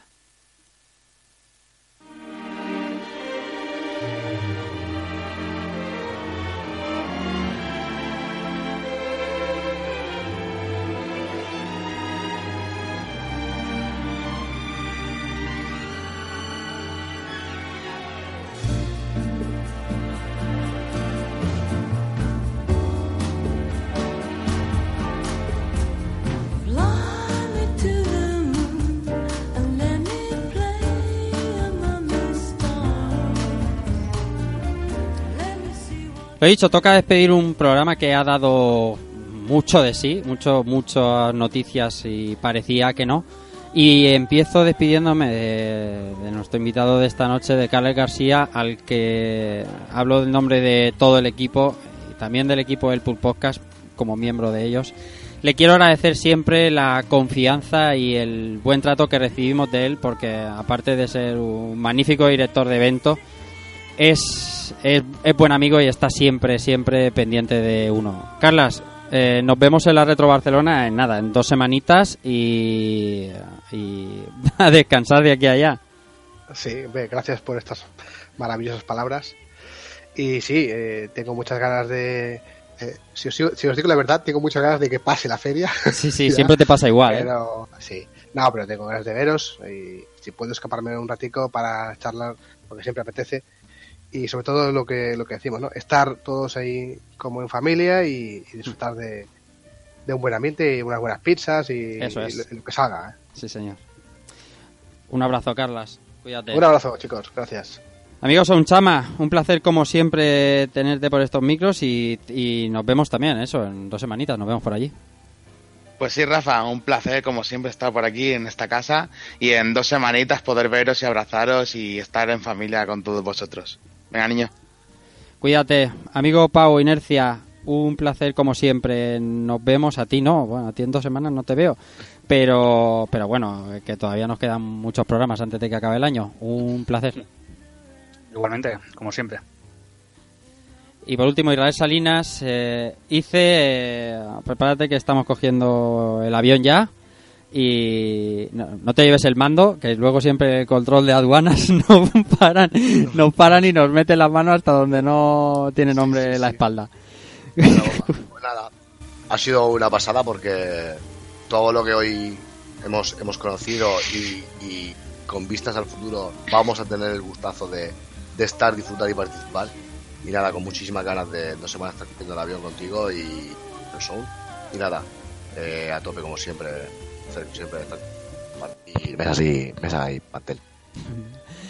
y bueno, queda como siempre un servidor que os quiere dar las gracias a todos, especialmente esta semana por los apoyos mostrados y que nada, que estamos la semana que viene, antes de ir a Barcelona, vamos a hablar de Pang, sí o sí. Vamos a hacer un rejugando sobre, sobre Pang, que, que ya, ya lo tenemos prácticamente listo, pero este Xbox Insight y estas noticias apremiaban y era, y era necesario hacerlo. Nada más, recibido un saludo de Rafa Valencia y chao.